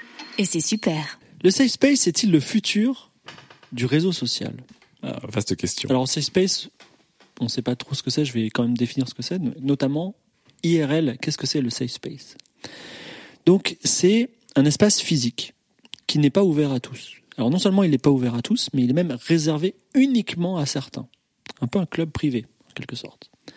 C'est un lieu dans lequel on peut s'exprimer en toute liberté, sans, et là je regarde Daz, sans aucun jugement, ni agression. Ce que tu crois. Pas forcément de débat. C'est parfois le seul endroit où on peut se sentir bien. C'est parfois un outil politique. On peut, tiens, allons dans ce safe space et parlons d'un sujet sans que des trolls, des opposants viennent écraser votre pensée. Et je vous avoue que moi, je suis, je suis pas très à l'aise hein, pour en parler parce que je suis justement une de ces personnes qui écrasent les autres dans les débats. Et à 404, notamment avec la mauvaise foi, on est plutôt l'inverse d'un safe space. C'est plutôt l'open bar, euh, café du commerce. Euh, la question de la légitimité, effectivement, me po- pose un petit peu problème. Mais bon, puisque je suis moi, hein, et puisqu'on est à 404, je vais essayer de mener cette chronique à son terme. Et j'aimerais qu'on considère cette chronique un peu comme un safe space, un espace protégé, et qu'on, à la fois nous entre nous, eh ben on, on, on agisse avec bienveillance. Voilà. Il, il a fait que regarder Daz en disant ça. Voilà. Un peu comme dans une certaine variante de Uno, pratiquée par les Calitos, on échange, voilà, avec bienveillance, politesse et vouvoiement. Il y a d'ailleurs un certain absolu dans la bienveillance du safe space. Dans sa définition stricte, une mauvaise attitude entraîne l'exclusion, puisque c'est tout le concept du safe space qui est automatiquement détruit si quelqu'un se met à critiquer, à agir, à, à rompre, à rompre une règle même de façon minime. C'est parfois, et c'est même souvent un espace physique avec des éléments rassurants, comme par exemple des, des images apaisantes. Ce concept existe depuis environ 1960. Il a repris de la vigueur au milieu des années 2000 quand les réseaux sociaux sont apparus. Le safe space physique, ça ne plaît pas à tout le monde. Il y a des gens qui ont des critiques fortes contre les safe space physiques. Je vais en parler parce que ça reviendra ensuite quand on va parler des safe space virtuels. Donc les critiques, euh, c'est la première, c'est bah écoutez, euh, safe space, c'est contre la liberté d'expression finalement dans le fond, puisque euh, vous débattez mais vous apportez pas, vous ne supportez pas la contradiction. La deuxième critique, c'est ben vous êtes dans votre dans votre espace protégé, donc dont vous êtes vous êtes typiquement dans une bulle filtrante qu'on a dénoncée euh, dans, nos, dans nos chroniques suite à l'élection de, de Trump. D'ailleurs, on est on est coupé du reste du monde. Et la troisième critique, qui est surtout avancée par l'extrême droite, c'est que le safe space, ça infantilise. D'accord. Donc, quand on regarde Internet, le- on passe au monde virtuel, bah, Internet c'est tout sauf un safe space puisque fondamentalement il a été créé pour que tout le monde puisse s'exprimer librement. Donc je pose, donc, mais les safe spaces sont apparus au bout d'un moment et je vais expliquer un petit peu chronologiquement la, la, la création. Euh, enfin, euh, je suis pas un, un universitaire donc euh, ce sera bref quand même, mais en gros comment comment ça s'est passé? D'abord, quand on a eu besoin de, on va dire, d'être relativement bienveillant sur Internet, il y a eu tout simplement sur les forums ben, des règles, la netiquette, fameuse règle qui disait en gros, euh, Ah, oh, les gars, euh, soyez cool. Hein. Et comme il y avait quand même des gars qui étaient un peu énervés, on a commencé à créer non pas des safe space, mais des anti-safe space. C'est-à-dire, on a dit, ok, vous voulez vous engueuler, vous allez là. Et on a créé donc les défouloirs. Je pense par exemple à- au forum Game Cult, qui est très modéré. Mais il y a un endroit qui s'appelle Guéguerre où on peut se foutre sur la gueule de toute la façon et de s'engueuler hyper agressive. Jeuxvideo.com, c'est un peu un fight club sur le forum 15-18 par Ouais. exemple. Voilà. Donc il y a des anti-safe space qui ont été créés, mais pas de safe space à cette époque-là. Et quand les réseaux sociaux euh, massivement euh, ont, enfin, ont transformé complètement l'internet, et ben tout d'un coup, attirés par l'odeur du sang, les populations de ces anti-safe space sont débarquées en mode sans limite sur Facebook. Facebook, c'est le The Purge de l'opinion politique. tout ce que tu oses pas dire à tes collègues de bureau, bah tout d'un coup, tu pouvais le claironner dans un commentaire sexiste, raciste, mais bon, c'est pour rigoler, c'est juste Facebook, Un, c'est juste un Internet. gros bisou au tonton de Daz. Voilà. Et la politique des réseaux sociaux concernant, alors je pense à Twitter, les contenus offensants, eh ben, c'est comme le nouvel épisode de California. Des promesses. Des promesses. Et t'en prends plein les. Et Oh beaucoup d'espoir déçu. Ça tire à balle, euh, c'est c'est Mais réel. les réseaux sociaux sont toxiques. Ils font du mal. On est dans le mal. Alors la solution, bah, la solution, ça a été de recréer les, les espaces qui étaient IRL, mais virtuellement. On quitte le public et on va au privé. Donc comment ça? Bah, Le plus simple, et aujourd'hui la solution la plus utilisée, c'est de créer des groupes Facebook privés. Donc ces groupes privés, qui on, on y rentre par invitation ou cooptation. Mhm. Le safe space numérique, il est rigoureux. Il obéit aux mêmes lois qu'IRL. Donc, pas, enfin, une faute est exclue. D'accord. Voilà. Euh, on, doit, on doit être dans la protection, la bienveillance. Et c'est le paradoxe, c'est-à-dire que tout Internet veut à tout prix vous attirer vers vous dans ses filets, avec du SEO, avec, euh, avec la population la plus grosse possible. Et là, le safe space, au contraire, exclut. C'est-à-dire, je veux avoir juste l'essentiel, juste les personnes qui en ont besoin. D'accord. Mais il n'y a pas que Facebook, d'ailleurs, qui fonctionne. Et d'ailleurs, pour illustrer ce propos, j'ai une question que je m'adresse à vous, chroniqueurs, et à vous, auditeurs. Et vous, est-ce que vous êtes dans un safe space numérique? A priori, vous allez dire non. Et en fait, moi, je parie que oui. Par exemple, nous, à 404, eh ben, on a un Slack pour le travailler. Sans le déclarer officiellement, eh ben, c'est devenu un safe space. C'est un, C'est une plateforme de discussion. alors Slack, ouais, c'est une plateforme de discussion où on rentre avec une invitation formelle et il y a euh, pas un mot de passe, mais quasiment. C'est-à-dire si euh, on vous a pas invité, vous pouvez pas venir chez nous. Ouais. Et effectivement, bah, sur, sur Slack, bah, on, a un, on a un channel, je vous dirai pas le nom, où on parle de nos aventures amoureuses. On a un channel, je vous dirai pas le nom, où on parle des autres podcasts. Et on dit effectivement des choses qui sont pas forcément de l'ordre du privé, qui sont publiques, mais on n'aimerait pas qu'elles arrivent sur les réseaux sociaux. Voilà. D'accord. Donc, effectivement, comme la parole, elle est libre, bah, on est dans un safe space qui nous appartient à nous.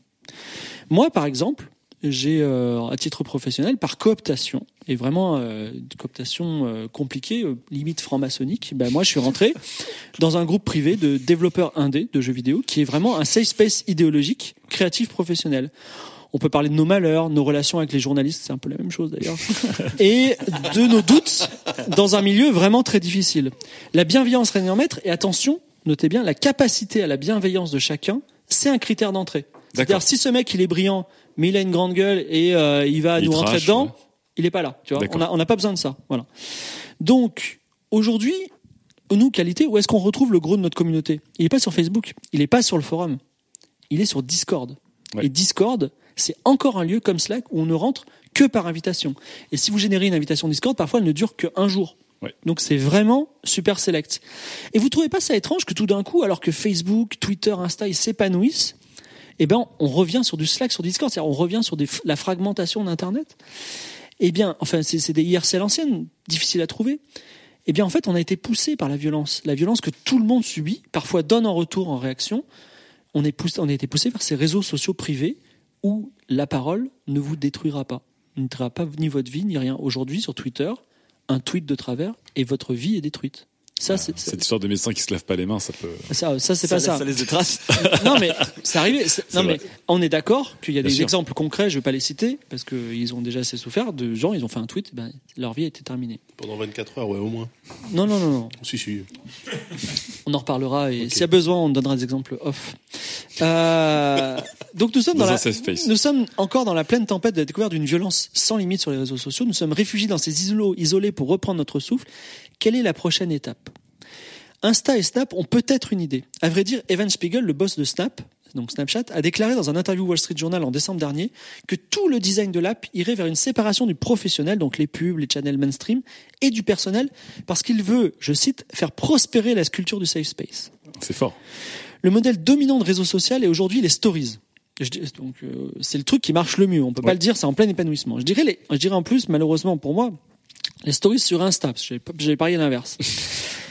Et effectivement en fait Insta crée une asymétrie qui va créer naturellement un safe space. J'explique. Je publie une story dans laquelle je dis bah j'ai pas le moral.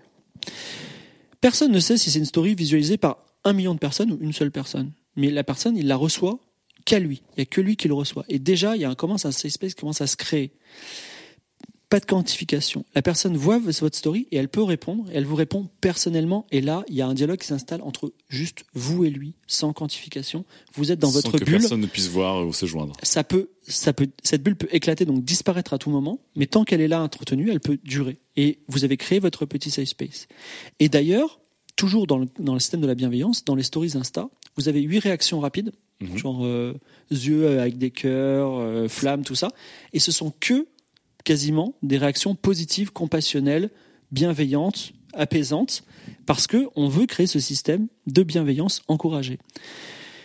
Donc, et j'ajouterais, alors euh, c'est discutable, que beaucoup de stories, en tout cas les miennes, c'est une personne qui vous parle face caméra, Oui. euh, avec son visage en gros plan, donc on a l'impression vraiment qu'il nous parle à nous, voilà, que ça se passe. euh, donc il y a- il y, a une intimité. Et donc, est-ce qu'on peut imaginer que là, on, était, on, a, on a eu cette nécessité de création de, de réseau social, de, de safe space, on le constate qui se crée naturellement, et est-ce que le réseau ultime vers lequel on va, ce sera un réseau justement qui respectera totalement ces codes de safe space et adieu la liberté d'expression finalement Ah, ah, ah, on peut applaudir Fibre. Fibre qui, ah, il est en train de quitter le scoring petit à petit, il s'en rend pas compte.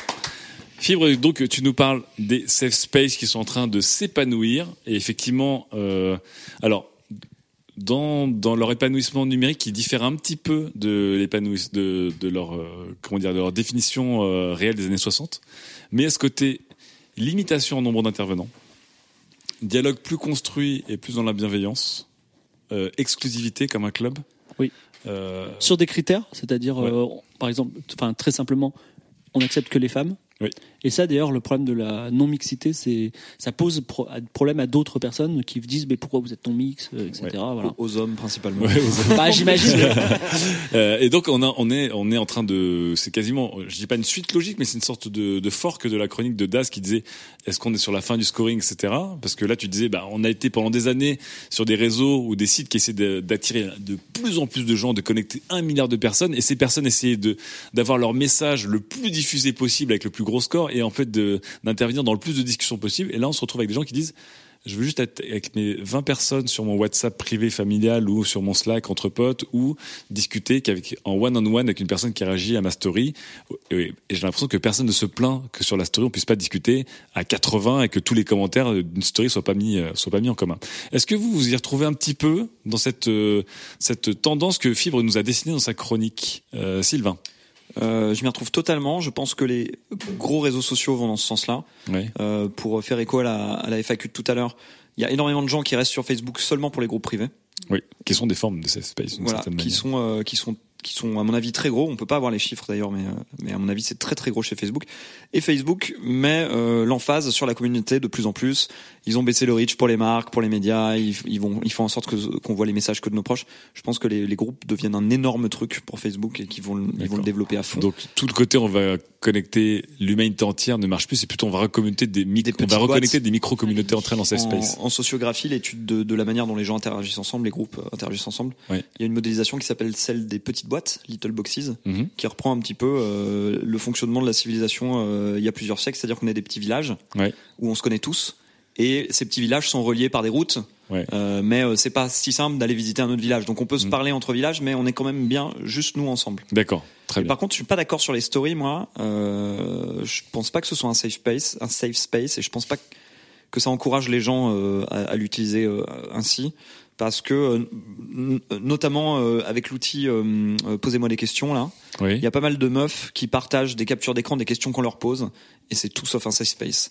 Vraiment, oui, sur cette utilisation précise. Ouais, mais même je pense, bah du coup ça ils le partagent, mais je pense que quand elles font des stories, elles doivent recevoir des des commentaires sur leur story euh, hyper salaces, euh, hyper sexistes. Oui, mais comme dirait Fibre, là, là, son début, ils sont pas des espèces que tu peux éclater immédiatement en ne Voilà. répondant pas, en n'autorisant pas, par exemple. C'est quand, je pense que Fibre, tu disais que plutôt quand la discussion s'engage, t'es en one-on-one avec la personne directe. Oui, voilà ça. Et ce qui est, enfin, ce qui, ce qui n'arrive pas sur Twitter, par exemple, parce que si quelqu'un répond à mon tweet, et que je lui réponds et qu'une discussion s'engage. Enfin, généralement, Tout le monde peut euh, rentrer dedans. C'est très rare de slider en DM. ouais, euh, c'est ça, ça se ouais. fait pas trop. Ouais. Et- Euh, et dernier truc, euh, il va y avoir des stories sur LinkedIn. J'ai hâte. Ouais, ouais. Alors ça, ça on est tellement chaud. J'ai super hâte. Le self, le self open space, euh, parce que c'est évidemment c'est c'est LinkedIn. Tellement cool. Euh, Daz, euh, qu'as-tu pensé de cette chronique et de cette notion de, Ah. de revenir en arrière Euh, comment dire? Non, la chronique est très intéressante. La posture de Fibre, euh, j'avais l'impression de voir. Enfin, c'est comme si tu avais forcé Henri de Léquin à visiter Bamako, tu vois. C'est vraiment le. tu sais, euh, il s'est mis du bullpack autour de lui, du polystyrène. Il s'est vraiment bien protégé au cas où. Attention, je vais pas commettre d'impair. Il faut que je marche sur les nénuphars, sinon je vais me péter la gueule. C'est assez euh, marrant comme exercice à Ouais. voir en tout cas. Euh, je partage évidemment pas complètement euh, ce qu'il dit, mais son point de vue sur les stories est intéressant. Ouais. Je trouve moi particulièrement que Snapchat est un des réseaux les plus violents que j'ai pu voir, Ouais. parce qu'en fait, les stories, euh, ok, euh, tu ne les vois vraiment en première intention que si tu es abonné, mais en fait tout le monde les screen et les partage. Euh, on a on a déjà des gars qui se retrouvent euh, complètement via une vidéo Snapchat partagée sur Twitter, qui sont donc la risée de de, de, de l'univers entier. Et sur YouTube. Et, Et sur- Mais, Voilà. mais alors, est-ce que du coup, euh, justement, euh, parce que euh, on parle de safe space, pas que parce que ça limite l'accès normalement à une discussion d'un contenu, c'est aussi l'état d'esprit de cette bienveillance qui est, j'ai l'impression, plus plus lié à Instagram qu'à Snapchat Ouais, par exemple, complètement. Pour moi, pour moi, Snapchat, c'est un C'est- réseau avant tout d'adolescents et euh, qui est comme Twitter qui a l'air plus violent. Ils sont vachement durs, ouais. Après, je partage pas sur Twitter. Je sais que que Fibre est un, un peu le Niki Loda de Twitter et de Facebook. Et c'est un grand brûlé, donc il est un peu traumatisé. Euh, moi, je pense qu'il faut redescendre un petit peu.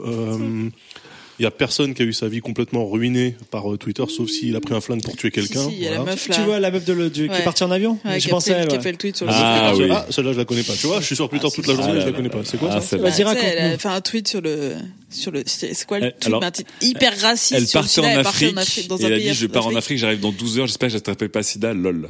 Quand elle a quand son avion Ouais, attends, quand son avion a atterri, la meuf elle, elle a vu le shitstorm arriver parce qu'elle avait pas de connexion. Ah non, mais alors et attendez. la meuf a été virée pendant qu'elle était dans l'avion quoi. Attendez, attendez, attendez. Donc là, c'est une meuf qui a, qui a- Mais C'est une des plus grosses histoires d'internet Ouais, des ok, dernières donc c'est années. une meuf qui a tweeté un truc ouvertement raciste, Oui. et Ouais. qui s'est pris un retour de manivelle. Ouais. Oui. En un Alors, tweet. c'est génial.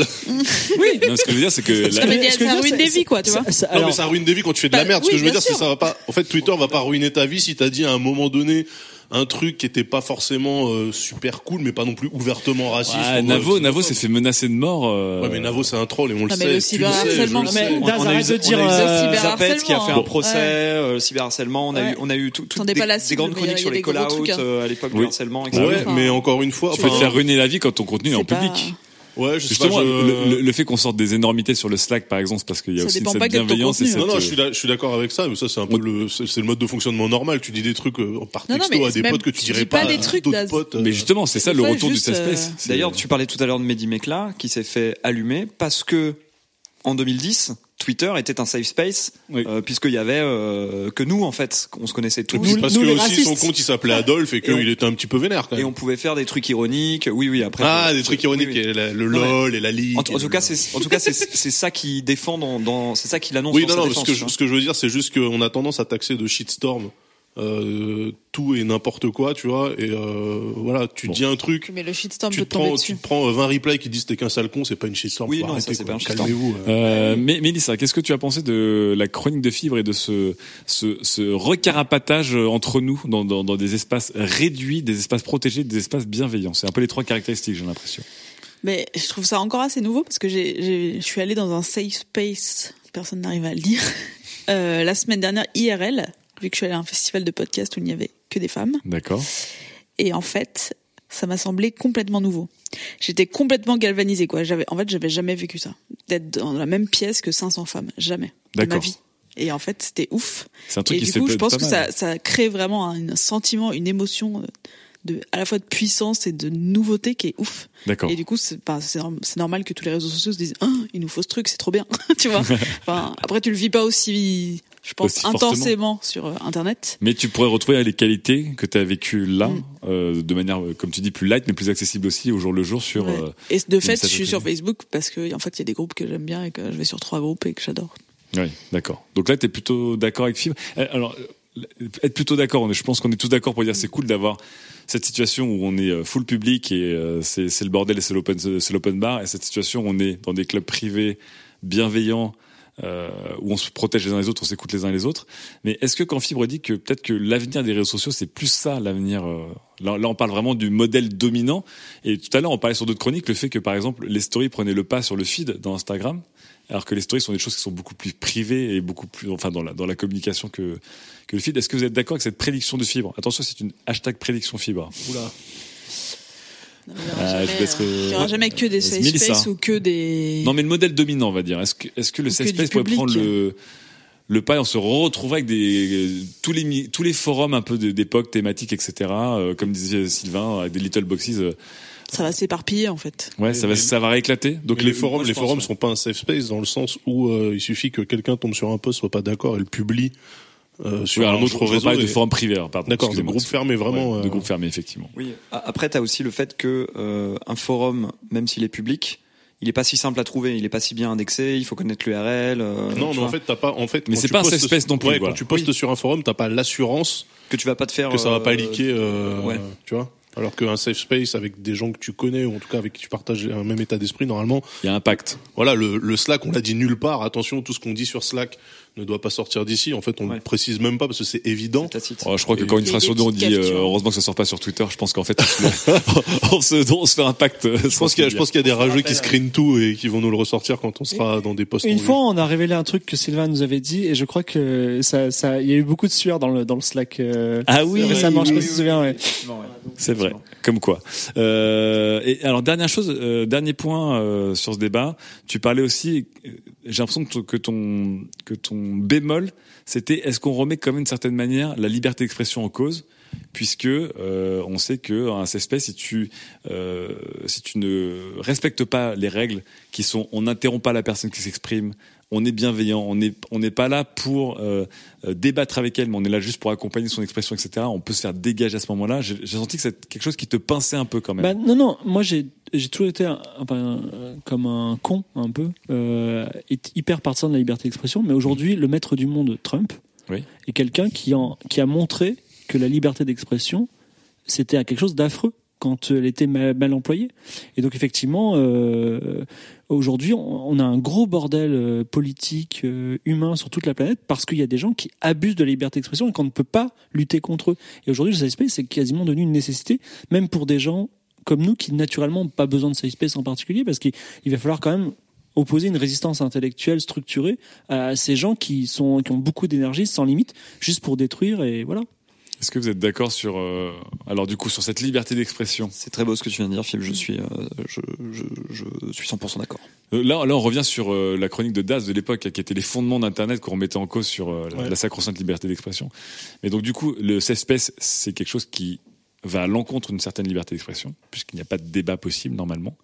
Est-ce que vous êtes plutôt pour? Moi, je suis pour un, un spectre de safe space, un, un spectre d'espace avec, des, des niveaux de, Des de bisounoursis euh, Sur une euh, échelle de 1 à décroissant, tu vois. décroissant. Déjà, le fait que tu dises bisounoursi, ça donne Ouais, un peu le fond sais, de ta j'ai pensée. fait exprès. non, Moi, mais je- j'ai pas envie d'être euh, le, le mon oncle, ton oncle ou tes oncles Parce que j'ai mon, mon oncle le, le top. J'ai pas envie d'être Jean-Paul, mais euh, quand même, euh, j'ai des problèmes avec ça, moi. D'accord. J'ai des problèmes avec ça parce que euh, j'accepte en fait quand je dis quelque chose d'être contredit. Et je trouve que ça, ça nourrit le débat. J'accepte évidemment pas d'être trollé euh, à outrance parce que c'est relou, tu vois. Mais euh, accepter quelqu'un qui réfléchit pas de la même manière que toi et qui n'utilise peut-être pas les mêmes codes que toi pour l'exprimer, je trouve que c'est cool. Donc je suis pas trop. Mais là, on n'est plus euh, dans un safe space, on est dans un forum. Ouais. Et en fait, c'est pour ça que euh, je suis pas partisan de des trucs très codifiés en tout cas sur euh, voilà. Mais ça te permettrait de Tu- tu dire des trucs que tu pourrais pas dire ailleurs. Ouais, mais en fait, je me. Alors après, c'est parce que je suis un homme. Euh, peut-être, sûrement. Ah, Ça y est, on y arrive, putain. Euh, j'ai pas j'ai j'ai j'ai l'impression de d'avoir besoin de ça justement pour euh, dire ce que j'ai sur le cœur, tu vois. Donc, Mm. euh, par contre, je peux comprendre qu'effectivement, euh, toi, tu te sois senti galvanisé dans une salle remplie de femmes. T'aurais pu aller à un concert de n'importe quel groupe à la con et t'aurais eu la même. Quel connard. je plaisante, bien sûr. mansplainer Il fallait, le- il fallait que je le passe, il fallait space. que je le passe.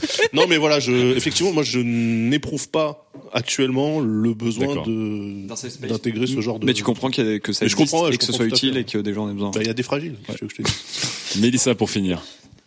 Mélissa qui se, qui se fait un paupière palme, le fameux paupière palme inventé par Fibre mais là, Tigre. c'est genre, ouais, c'est bien que ça ait... Mais bon, hein, c'est un peu des cons, quoi.